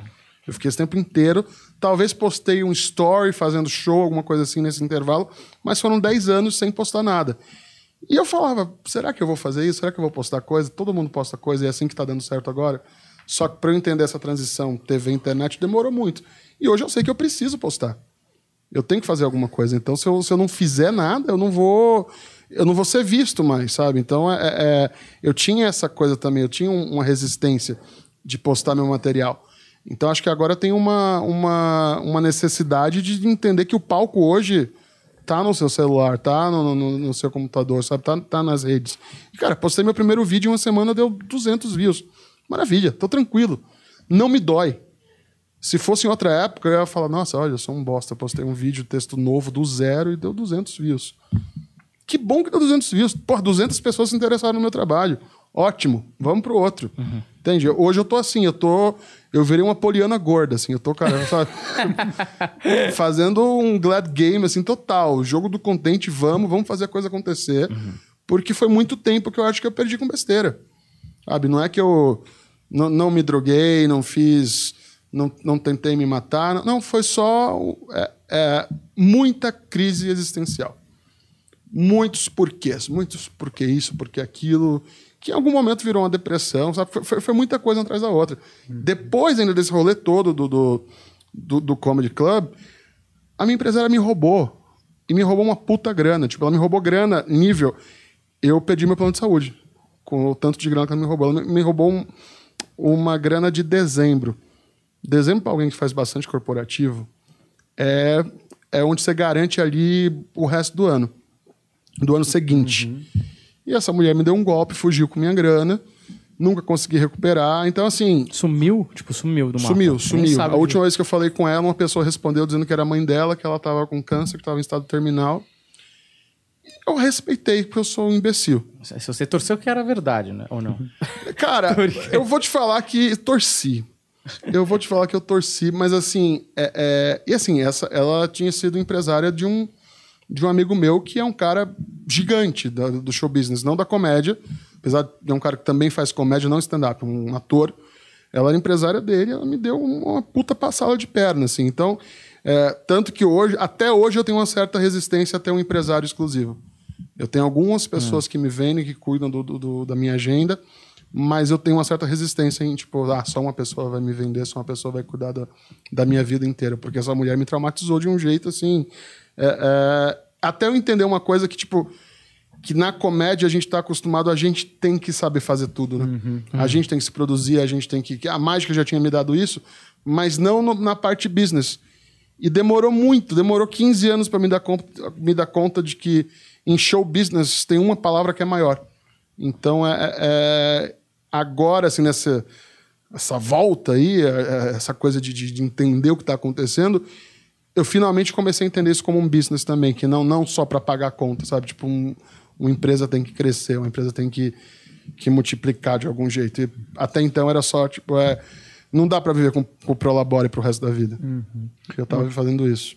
Uma coisa que você falou lá no começo, que acho que tem a ver com tudo isso, é que as coisas que acontecem com a gente, é, você disse, elas viram piada, mas não é que elas viram piada diretamente. Elas viram parte de, de nós. E aí a gente transforma, a gente aprende a transformar a dor em, em, material, em raciocínio lógico de alguma outra maneira, tá ligado? É isso que faz a catarse da comédia, né? É, é essa filtragem, esse processo de entender que a, a dor vai em algum momento virar outra coisa. É, é, a, gente, a gente vai encapsular essa dor, vai guardar ela, e em dado momento ela vai estar tá lá no palco e, e, e nascendo no, no, microfone, num pedestal. E aí, quando essa dor nasce como arte, é lindo. Uhum. É maravilhoso esse processo. É aquilo que você falou, né? É um privilégio estar no palco, porque só assim coisas vão acontecer, né? Está vivendo isso. Tem uma história que eu tenho que puxar, que você já deve ter contado um milhão de vezes. Aí antes da gente fazer as perguntas, eu tenho que puxar essa história, que eu acho que ninguém nunca contou essa história. Mas o Ben foi um cara que foi atacado no palco. Ah, acho que ah, talvez, sim. Essa talvez história... o único que foi que no Brasil foi isso, atacado sabe? no palco. 2011, se eu não me engano, Ca... 3 de julho de 2011. Eu nem é... Porra, isso que precisa. Às sete e meia. É, eu, não, eu nem era comediante e eu ouvi essa história. Cara, é, eu sou um pouco prolixo, desculpa. É, eu, eu não era assim dessa vez. Isso é, nesse pós aí eu tô falando pra caralho. Tipo, nossa, tomei água de chocalho. É, eu tava fazendo, eu tava ensaiando uma peça. Esse musical que eu fiz com a Larissa Manoela, eu tava ensaiando no Rio. Daí, eu pegava, na sexta-feira, pegava a última ponte aérea, vinha para São Paulo fazer o seleção, pegava um busão de madrugada para estar no Rio no sábado de manhã, ensaiar de novo, e no sábado à noite pegar a última ponte aérea e no domingo voltar para o Rio, porque aí na segunda já tinha que ensaiar de novo. Então era, era esse rolê. Pegava a última ponte aérea, pegava o busão na madrugada. E aí me deram um dia de folga na sexta. Eu falei, porra, que do caralho, vou para São Paulo mais cedo, vou ficar um tempo em casa descansando, vou rever uns amigos que eu não tô podendo ver por causa dos ensaios. E aí, 11 horas, que o show era meia-noite, 23h59, né, que você tem essa regra. O show era lá 23h59, eu falei, ah, umas 11 horas eu vou pro, pro teatro e chego lá mais cedo, beleza, maravilha. Deu uma chuva, sei lá o que deu, o Santos Dumont fechou. E aí eu consegui voar 8 da noite para São Paulo. Mais, mais. Eu cheguei aqui, tipo, em cima da bucha, assim. Eu acho que, que pousou, tipo, 10 e meia. Então eu já saí do avião direto no meu dia de folga, que eu tava esperando tanto, que o ensaio musical é muito cansativo, né? Você ensaia música, dança e, e teatro separados, depois tem que juntar tudo, enfim. Chegamos, cheguei aqui no, no, no, no Teatro Folha, puto, cansado pra caralho. E aí, eu lembro que eu tava tão cansado que eu falei, puta, eu não vou nem maquiar, nem, nem pôr lente de contato. Falei, show de óculos, eu tô muito cansado. É, e olha que louco como a, a gente tem que tomar aquela coisa do grilo falante real, de tomar cuidado com o que a gente quer, né? Que eu, eu tuitei na época, né? no dia, falei assim, é, se eu cair no palco hoje, alguém me ajuda a levantar. Olha que Caralho. cara, é foda. Profecia. Profecia. E aí começou o show, tal, tal, tal, tal, tal, tal, tal. Tinha um gordo na primeira fila. Porra, um gordo, velho. Eu sempre mexo com os gordos, que eu acho que é, é legal esse corporativismo, né? eu, eu, eu, sempre vou, falo, pô, e sempre faço alguma piada legal, assim, tipo, ah, que legal aí, meus conterrâneos de, de Obesópolis e tal. Eu falo, falo uma coisinha ou outra, assim. É, e aí, como eu gosto muito de, de, de ter frescor na, na, na embocadura do texto, eu comento algo que me, me aconteceu hoje. Quase sempre eu faço isso. para ter uma verdade ali. E eu comentei que, puta, fiquei o dia inteiro preso no aeroporto hoje, não sei o que, não sei o que. Aí virei pro cara e falei, já andou de avião? O cara falou, já. Com a sua mãe. Hum. O gordo. Mandou essa pra mim. Aí eu falei, cara... Aí sabe quando você começa Tipo aquela cena do, do, do, Divertidamente, que você vai abrindo várias gavetas e tentando tirar alguma coisa ali. Eu tirei uma, uma, uma. abri uma gaveta mental e puxei uma piada velha, assim. Hum. E eu falei: imagina, vaca não voa. E vaca é minha mãe. Uhum. E aí o cara subiu no palco e partiu pra porrada e começou a me socar pra caralho. É, cara, ele deu muito soco aqui, tanto que eu tive que fazer tomografia depois. É, ele, eu, foi o dia que eu resolvi fazer show de óculos. ficou a marca do óculos aqui. A minha reação na hora, eu tive duas reações. Uma, relação, uma reação de mágico e uma, uma reação de criança que sempre apanhou. Que eu me joguei pra coxinha. Eu me joguei para pro lado, assim, pra, pra não ser visto. E roubei a chave do carro dele.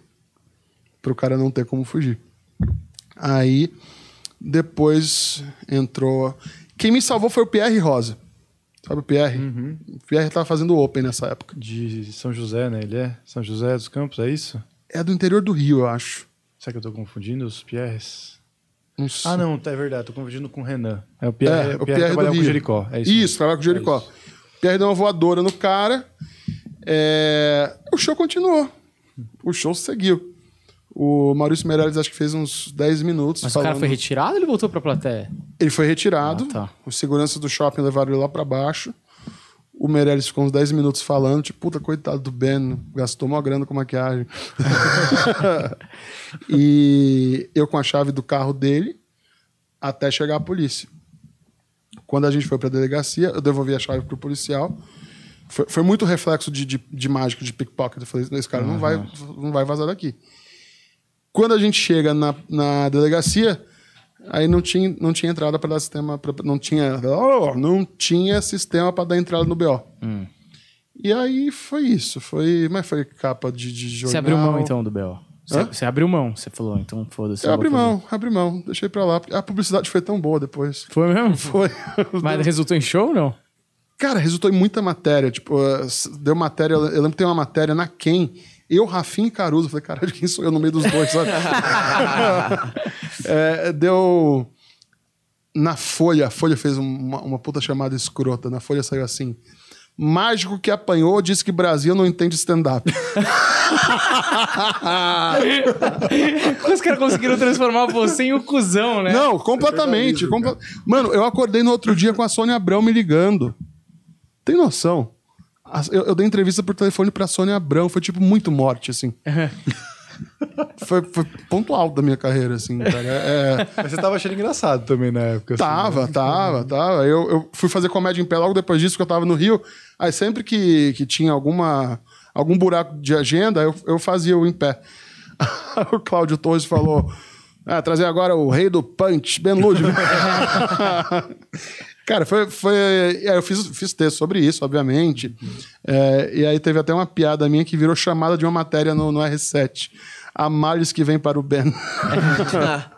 Mano, esse cara era louco, ele tinha um Ah, não é problema. possível, porque essa piada não era, é? era até autodepreciativa. Pois é, é, é, não sei se ele comia minha mãe, eu não sabia, porque ele, ele defendeu minha mãe, porra, pra caralho. Acho que ele nem ouviu. Sabe o que, que é? Eu acho que ele, Ele nem não ouviu. ouviu. Ele Ele, já, ele só queria que você desse um motivo, você não deu, mas ele já tava assim, se ele falar comigo de novo, eu vou dar porrada nesse cara. Tá Na primeira fila, né, mano? Ah. Primeira fila, o cara tava para isso já. É. Ele tava afim dessa. Eu nem lembro o nome, eu não lembro a cara dele, eu só sei que era gordo. e é, eu lembro na delegacia ele falando assim: é, não, mas é, ele fez piadas contra judeus, contra gordos, contra nordestinos. Eu falei: "É, sou eu. Sou eu, tipo, olha meu RG, eu, eu- puxei meu RG pro policial assim pra ver. Tipo, Secretaria de Defesa Social de Pernambuco, é, sobrenome Ludmer, e tipo, o peso eles iam olhar pra mim só, né? Mas assim, cara, é, foi, foi muito maluco isso. Faz quantos anos já? 14 anos já, é isso? Foi 2011? 10. Fez 10 anos. É, 10 anos, tô louco. 10 tô louco, é, tô louco. Eu achei que a gente tava em 2024. Não sei, eu tô perdido. Eu tô perdido. Vamos para pra, as mensagens dos amigos. Bora. Opa! Você- ah, você vai passar daí. Vou, aqui, ó, já vou soltar o áudio, hein? Você, por favor. Ben Ludman, no mundo da mágica tem um boato de que você e Jeff McBride eh, tiveram, sabe, fizeram uma, uma faro, entendeu? Fizeram uma faro, foi, não foi? Sabe, metade, metade. Você, você pode explicar mais em term- termos técnicos, né? O que, que é uma faro? Metade Jeff McBride, metade Ben Ludman.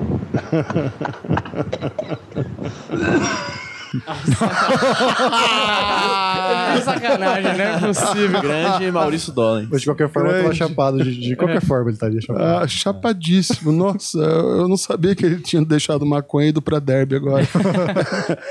é muito bom. Cara, faro é um embaralhamento que, se você faz esse embaralhamento oito vezes em sequência, as cartas não alteram a ordem.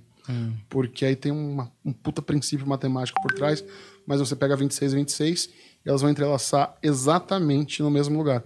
Então, sempre vai intercalar. E aí, o Jeff McBride é o meu mentor, até comentei dele agora há pouco, ele é, é um cara que moldou meu caráter dentro da mágica, assim. E aí o Dollars fez essa piada que eu teria feito um faro com o Jeff McBride. Olha, eu gostaria muito de ter feito um faro com o Jeff McBride, porque eu não consigo fazer um faro decente até hoje. Você quer pro colocar o próximo, André? Bora. Próximo é do nosso grande amigo, Caio Mágico. Caio Martins, né? Gosta que Caio chama. Martins. Caio Martins. Caio beijo- Martins, que é um dar Caio Mágico. Que é o Caio Mágico. Mandar um, um beijo grego pra ele aqui. Vamos lá. Ele que curte, né? É, vamos lá, hein? E aí, Planeta Podcast, quem tá falando aqui é o Caio Martins. Aproveitar que Ben Ludmer tá aí e dizer que o Ben Ludmer foi o primeiro mágico que fazia stand-up que eu vi, que me inspirou muito.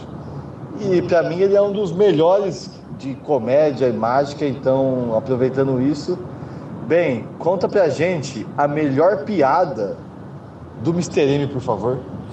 Você sabe qual é? Não sei se você vai conseguir contar ela aí, se vai fazer muito bem pra sua carreira, mas conta pra nós, por favor. Eita, é, o, o Caio gosta muito do, do- do meu texto. Ele até usa às vezes. é, porra. pensando aqui como é que eu posso falar isso sem, sem ser cancelado. Tá, eu vou falar e não vou contextualizar, pode ser? Tá. Mr. M foi da metamorfose à metástase. Acabou. Isso funcionou muito no congresso de mágica e foi isso. A galera vai pesquisar certeza. Na outra aba já tá metástase, Mr. M. Mas eu acho que dá pra entender. Acho que dá pra sacar. A piada ela é bem autoexplicativa. né? É, é, é. Eu, eu, é Mr. M, né? Eu acho que karma is a bitch. A galera ficou. A galera mágica ficou puta mesmo. então. Ah, sim. sim. Porque, mano, sabe qual é o problema? O problema não sou eu, Dollins ou Caio, porque a gente tá na indústria, a gente se segura aí na, na piada e tal. Mas imagina os tiozinhos que investiram a vida inteira naquelas caixinhas de pombo que é caro pra um cacete. Aquelas caixinhas de transformar pombo em coelho que chama pim pam pum, ainda tem nome escroto. Os caras pagam dois pau pra fazer um- uma jaulinha que transforma um pombo em coelho. Ou, sei lá, uma metamorfose. Ou... E aí vem o cara e, e- e conta, porque querendo ou não, esses caras fazem o meio de vida deles fazendo showzinho infantil. Vai lá, ganha 200 conto, 300 conto. E vai, sabe, de, de fraquezinho, de, de, de gravatinha borboleta de lantejola. E esses caras não tem como fazer outra coisa. Porque são caras que fazem a mesma coisa há 30, 40 anos. Tudo bem, aí não, não vou entrar no mérito se os caras têm que reciclar ou não. Mas para que vai tirar o ganha-pão desses caras, sabe? Por que vai destruir isso? É, é tipo você chegar para uma criança em, em, em dezembro e falar: olha, o, o seu presente esse ano quem vai dar é seu pai, porque aquela pessoa ali não existe. né? Eu não gosto nem de falar que aquela pessoa não existe. Porque, pô, eu trabalhei na Disney, sou mágico, né, cara? Eu tenho que acreditar na magia. A fantasia é. Inclusive, o Caio é, veio aqui e ficou pagando muito pau pra você por causa da mágica do. que tentei aqui explicar, os meninos não entenderam. Que ele falou que é, a pessoa escolhe a mágica e você consegue fazer ela. A carta. A carta. vendo? Errou de Tá vendo? Vocês estão me confundindo. Eu tô, A gente. eu tô tipo o Deco aqui tentando ler o superchat da Vandinha, entendeu? Ah, Vamos ver, Deus. vamos ver se eu consigo. Eu, eu aí a gente já fecha com chave de ouro já. Boa. Vocês, vocês conhecem bem as cartas, né? Vocês têm Aham. noção mais ou menos de. de- Sim. É... Daniel, me fala um- uma carta qualquer. As de espadas. Ais de espadas. Tá. Humberto. Fala o número. Três. Três. Você falou Ais de. Espadas. Não sei se eu vou conseguir fazer isso, porque é, é realmente difícil. É... Vamos lá. Três. Três. Podia ter falado qualquer número, você falou três. Tenho certeza. Quer que eu mude? Quer que eu mude? Eu não sei se te ajuda ou te prejudica. Você quer que eu mude? É, eu não quero nem mexer mais. Eu, eu vou deixar só, só minha mão aqui. Três. Três. Qual foi a carta? As de espadas. Conta três cartas. Eu pego? Aham, uma por um. Vai, vira, vira pra cima. Um. Um. Dois, para. Minha mão moveu alguma coisa aqui? Não? Não. Vira a próxima carta. Ah, vai se fuder, velho. Que absurdo, mano. Caralho, mostra pra câmera. Olha aí, ó. The Ace of Spades. Cara, mentira. Caralho. É Eu doido não vi, isso, eu tava né? mexendo na câmera, eu não vi. Ment- Nossa, que mentira. surreal, velho. Encontrei o Caio semana passada, eu fritei ele com esse bagulho aí. Mas eu, eu fiz isso, eu até vou, vou- vou expor o Caio. Eu falei, Caio, você precisa estudar mais. e aí eu falei, vou mostrar alguma coisa que eu acho que ele não consegue fazer pra ele se inspirar. Caralho, que foda, Caralho, mano. mas- É muito foda Você não isso, tinha né? nada quase. Bom, assim, que eu vi, né? Você não. É, é um. É, isso é. Eu, gosto muito que o Humberto ele fica muito incrédulo. Não, porque, cara, coisas. eu Não, sou... essa é muito da hora. Cara, porque não, ela mas é é legal, né? simples, Tipo, tu- sabe qual é? pra nada. gente que tá aqui, né? Sabe qual é? Tipo, eu não, eu não estudo mágica, nada, mas sempre que eu vejo mágica, não odeio aquele cara que vai lá atrapalhar e falar, não sei o quê, mas eu fico pensando qual foi o processo, porque eu sei que existe um processo. Sim, sim. Só que eu não consigo explicar, entendeu? Então, quando eu não consigo explicar, É eu muito fico, bizarro. caralho, Eu não isso aqui consigo é muito bom, velho. Eu não Isso é consigo muito bom. Eu não consigo conceber o que, que ele fez. É, então eu não tenho nem tipo, não tem nem possibilidades. como. Eu não sei nem possibilidades. Porque, tipo, ele não. Foda. Ele não, a gente pediu essa mágica. Exato. Ele não veio com o baralho preparado pra essa Sim, mágica, tá sim. ligado? E assim, a o manuseio dele com, com a- o deck foi mínimo. Exato. Tipo assim, porque o As de Espadas podia estar no meião. Podia estar lá em cima, mas você não pode lidar com a E sorte. você podia ter falado qualquer coisa. falei qual- tá ligado? É, não. E eu podia ter falado As qualquer possibilidades coisa. são imensas, entende? velho, de cartas. Ainda mais com Muito o naipe, velho. Você podia falar do 28. É. Vocês querem formar uma carta? Será que eu consigo fazer isso? Não sei. Como assim formar uma carta? Tá. Eu falo o número, você fala o. o É, naipe. eu vou deixar o baralho aqui. Tá? Ah, não. Tá. Você consegue estar pegando a Não, e no final bem você vai tirar do cu do. Deco, que eu tô ligado, que é uns bagulho. Vocês, são impressionantes. Com a quantidade Tirar, não. de gente que o Se Ben quiser, eu coloco. essas porra, velho. É, Eu vou fazer diferente, então. Quando eu guardei o baralho, eu deixei uma carta virada pra cima aqui. Tem uma carta só que tá na direção oposta. Ah. Vocês vão formar uma carta, então, né? Isso tá embalado? Dá o plastiquinho dele aqui, que é baralho que nem cigarro, né? Porque é destinado ao mesmo público, então. você quer naipe ou você quer carta? Eu quero carta. Você quer carta, você quer o valor, né? Então você quer, o- você fica com O naipe. naipe, tá. Comecem. O que, que você fala primeiro? Eu falo hum, paus. Paus. Muito bom. Teve uma piada na cabeça dele e resolveu não fazer. Eu quero paus, é foda. Então vamos colocar uma dama de paus, porque a gente quer ser inclusivo Que a gente aqui. é plural, né? É, tem que ter tudo, é. Vamos Uma fazer. dama de paus. Isso. Certeza. O Deco tá aqui, né? Deixa eu ver se não vai ficar nada aqui dentro do baralho. Deixa eu abrir aqui, peraí. E aqui tem somente uma carta bem no meio, Ai, virada ao contrário. filha da tá vendo? puta. Uma única carta. Que carta vocês chegaram? Dama de paus. Dama de paus. Nossa, velho, que absurdo, irmão. E aí você chega numa Caralho, dama brother. Mano, Virada essa costas. mágica é a mágica mais absurda e mais rápida que eu já vi. Muito foda, muito foda. Você sabe que uma das coisas mais da horas, e assim, depois eu, eu, eu, eu consegui entender mais ou menos o processo na minha cabeça, assim. Isso agora me impressiona muito mais, mas o, o Ben e o, Lu, o Ben e o Ludmir, O Ben e o O e Ludwig, essa dupla sertaneja. Eu tô gordo pra caralho, né? o Ben e o Dollins, uma vez eles estavam na pizzaria com a gente, você lembra desse dia? Cotia? Em Osasco. Tá, em Osasco, lembro, lembro. fazendo show, e aí, tipo, mano, o Ben, sei lá, foi fumar. Eu tô ligado que eu, eu não sou um idiota, entendeu? Depois eu falei, ah, tudo bem, não, não é magia, tá ligado? Mas o Ben foi fumar, e aí o Dolan estava conversando e ele começou a fazer uma mágica, mas assim, se bobear, a gente pediu pra ele fazer. Não é que tipo, ah, vou fazer a mágica. E aí ele fez uma mágica e tal, e aí, beleza, tinha o resultado da mágica. E aí, terminando a mágica, aparece o Ben. Terminando, assim, no tempo certo. Aparece o Ben com a, ma- com a carta que a gente tinha escolhido no óculos. Eles estavam longe, velho. Você entende? Assim, foi muito foda, assim. Cara, é muito louco mesmo isso. Cara, mágica é. Acontecem coisas. Tem um vídeo que eu até vou postar que eu gravei no Atacadão do Minhoca esses dias. Que aconteceu um bagulho muito mágico. Teoricamente eu teria errado a mágica, porque o, o- e o cara resolveu mudar a carta na mesma hora. E magicamente foi resolvido ali, porque eu acredito muito nos deuses do palco. Mas foi um negócio, foi um bagulho muito louco. O que eu tô mais impressionado é que a carta que o cara escolheu foi a dama de paus também. Caralho, velho, que louco. Acho que sou eu que causo os efeitos. Na verdade, você induziu a gente a escolher a dama de Cara, paus mas o tempo inteiro. eu acho que essa a coisa da. Porque às vezes a mágica demora muito tempo, tem várias coisas. Mas quando você faz assim rápido. É muito impressionante. Porque quanto menos tempo você. a- a- quanto menos tempo a duração da mágica, menos tempo ele preparou. Tipo assim, Sim. ele teve recursos pra mexer. É, e- exatamente. E, isso me impressiona muito mais, cara. É que assim, fazer mágicas muito rápidas, você tem que fazer muita mágica pra durar um show inteiro, né? Que tem que ter é, um... não, porque tem coisa assim, sei lá. Não sei se eu tenho. Eu sempre deixo um envelope com uma, uma única carta, assim. que Se alguém me pede fazer uma mágica, eu falo, ah, tem uma previsão aqui. É, Ah, não. Caralho, é muito impressionante. Eu posso fazer uma outra coisa antes, sabe? Pode. Estamos muito estourado, não. Faz o que você quiser. Fazer Não, outra vai lá, coisa. vai lá, mano. Em vez de pegar uma carta, pega um bloquinho, você pega um montinho de carta. Vai lá, Humberto. Ok. Olha, segura as cartas com você. Isso. Bateu ou não? Segura elas com você. Bateu. Tem que decorar isso aqui? Não, não, só olha pra elas. Agora é uma merda. Só olha pra elas. Tá, tô olhando pra elas. É, uma delas chama, chama mais atenção. Pe- Pega uma delas que chama mais atenção. Tá. Tá? Pe- Pega essa carta.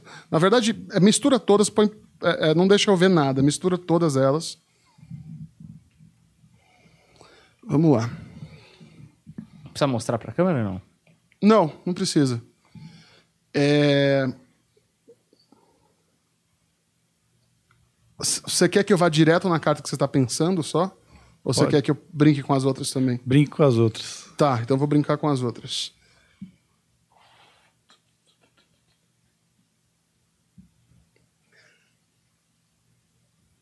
Você tem um rei de copas na sua mão, não tem? Tenho. Tem. Tá, pode Que eu vou tirando? É. Você tem um. Um valete de paus? Tem. Filha da É se puta, fuder, velho. né, velho? Você tem um, um, um 10 de copas? Caralho, mano. Tem. Tem uma. Você olhou pra uma carta vermelha agora, né? Você falou, essa, essa ele não vai acertar porque é muito óbvia. Você pensou eu dei isso, né? No, no As de Ouros.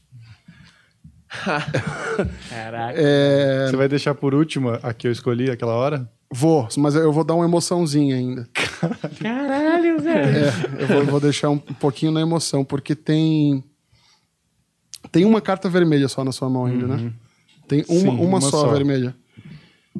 Eu tava olhando pro fundo da carta pra ver se tem algum bagulho, tá ligado? É, essa vermelha, ela, ela é um número, não é uma figura. É um número.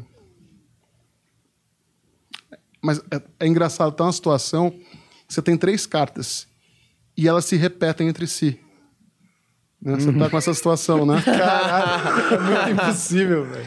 É, porque olha que louco. A carta que, você tá- que chamou sua atenção, uma delas é o valor, a outra é o naipe. Não é isso? Você tá nessa situação, É, é isso. não é?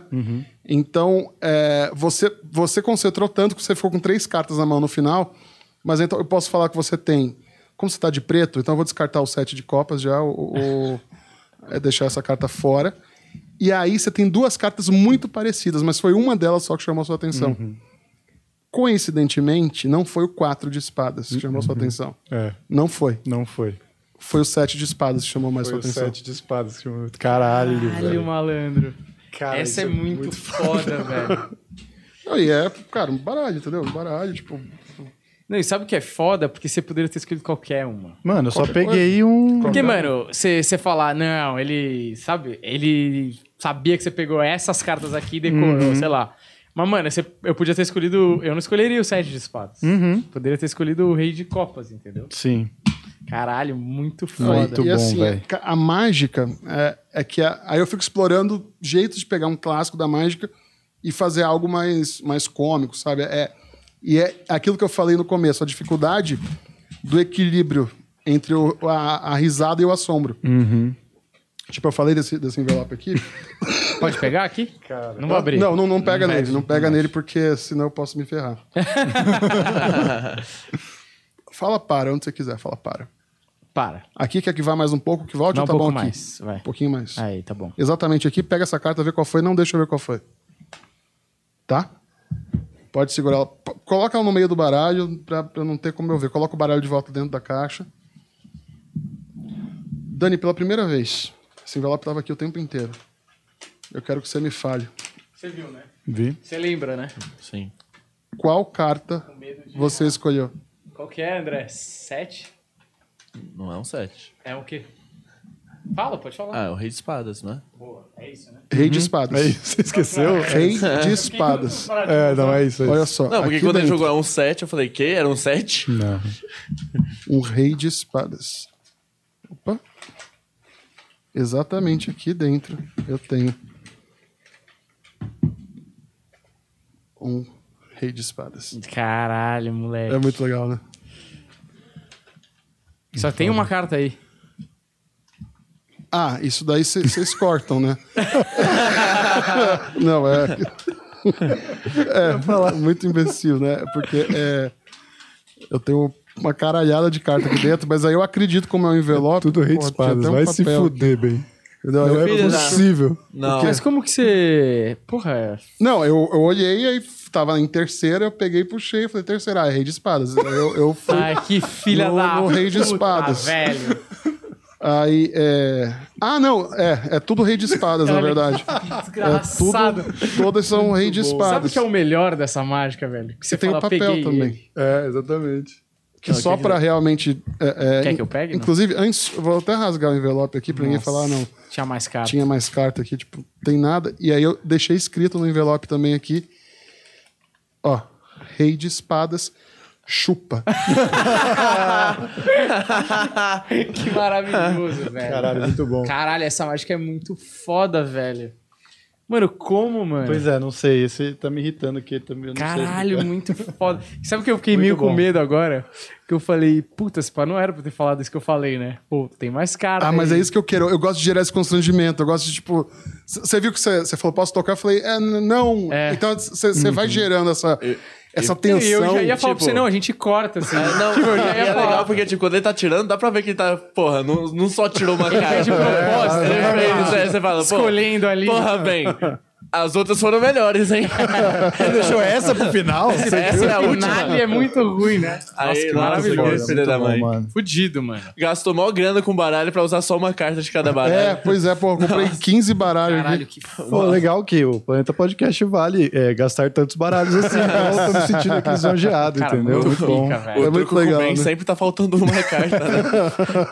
Você. Podemos encerrar esse episódio? Podemos, eu acho que nada do que a gente falar vai ser mais aqui que é, é um porra. finale maravilhoso. Caralho. Ó, eu queria agradecer muito ao Ben por ter Só colado uma aqui. coisa, Fala. isso aqui é mais impressionante que subir um elefante. Numa boa, velho, é muito mais impressionante. É porque isso aqui faz a mágica e aparece o elefante, né? Pra Não, ver é muito melhor. Não, o elefante fazendo a mesmo. mágica. O elefante fazendo a mágica. Não, muito Pô, foda. bom pra caralho, velho, de verdade. muito, foda. É, eu, pô, espero que os seus shows lotem, porque é muito merecedor dessa obrigado. porra aí. Obrigado. E o que depender da gente, a gente vai aqui divulgar. A porta tá sempre aberta pra você colar aqui. É, independente do que você. Se tiver alguém que te socorre, se você quiser falar alguma coisa, em vez de Ana Sônia Abrão, pode vir aqui. A porta tá sempre aberta. Sensacional, sensacional. É, mas Sou agora falando sério, obrigado demais por ter colado. É, a gente sabe que aqui no nosso país nem sempre se dá valor à galera que é a galera classe 101 ali, né? A primeira classe. E aqui no Planeta Podcast, que a gente é um podcast voltado muito pra comédia e pra cena, a gente valoriza muito isso. E eu, porra, a gente é grato demais por toda a galera que começou a parada e fez o sonho de vocês virar o sonho de muitas outras pessoas, inclusive fazer com que a gente pudesse viver esse sonho e estar aqui com o podcast e subir no palco daqui a pouco e tal. É muito graças a vocês, porque eu falo pros moleques, se eu tivesse a idade de vocês, na época de vocês, eu acho que eu não teria tido a coragem de começar uma cena. Que sensacional. Então, é, vocês terem começado antes, e vocês não são muito mais velhos que eu, sabe? Eu poderia muito bem ter nascido uns cinco anos antes. E vocês terem começado isso é um puta presente que vocês deram pra uma classe inteira de comediantes que vivem de comédia hoje, mas pra uma, uma população inteira que hoje assiste um vídeo e fala, puta, saí de uma depressão por causa de X comediante, que foi tudo por causa de uma sementinha plantada há 15 anos atrás, que se formou uma cena muito foda. Então, muito obrigado por isso e por ter colado aqui no podcast. Porra, eu que agradeço vocês. Eu, eu tô acompanhando o Planeta já há um tempo. Eu, eu vejo a Vandinha. demais. Eu falo, será que um dia ela vai falar alguma coisa de mim? eu, cara, é, é, é muito louco porque tem. É, e é muito notável isso que vocês fazem. Dá pra perceber que não é só um podcast de mainstream. Vocês trazem pessoas aqui pelo conteúdo real da pessoa. Isso é muito bom, isso é muito louvável. No momento que tá tudo, tudo é número, tudo é número, então, porra, muito bom estar aqui. E, sei lá, quem quiser saber mais sobre mim, é, eu tô de segunda a sexta no McDonald's do Rickshaw. Não, mentira. É, vai nas minhas redes, meu nome é meio complicado, que é polonês com russo, paraibano e índio. Mas é Ben Ludmer, me segue lá e fica sabendo da minha agenda. Você que assistiu aqui, o Instagram do Ben Ludmer apareceu aí durante todo o episódio, mas a gente vai deixar aqui na descrição o, o Instagram dele. E se você quiser algum site para divulgar venda de ingresso, alguma coisa que você quiser, o que você quiser, a gente deixa na descrição aqui a seu pedido. Meu canal no YouTube. Seu canal que no eu YouTube. voltei agora tem pouquíssimos dias. Maravilha, vamos deixar o canal do Ben do YouTube também aqui na descrição. Vai lá, vê o trabalho do Ben que é fudido. Você viu aqui só um, um pequeno tiragosto aí da parada. Vá no show do Ben, que eu tenho certeza que você vai se divertir pra caramba. Deixa o seu like, se inscreva no nosso canal. Se você não é inscrito, que é completamente de graça e vai ajudar bastante a gente a continuar produzindo, tá bom? Muito obrigado pela sua atenção, valeu e até a próxima. Tchau!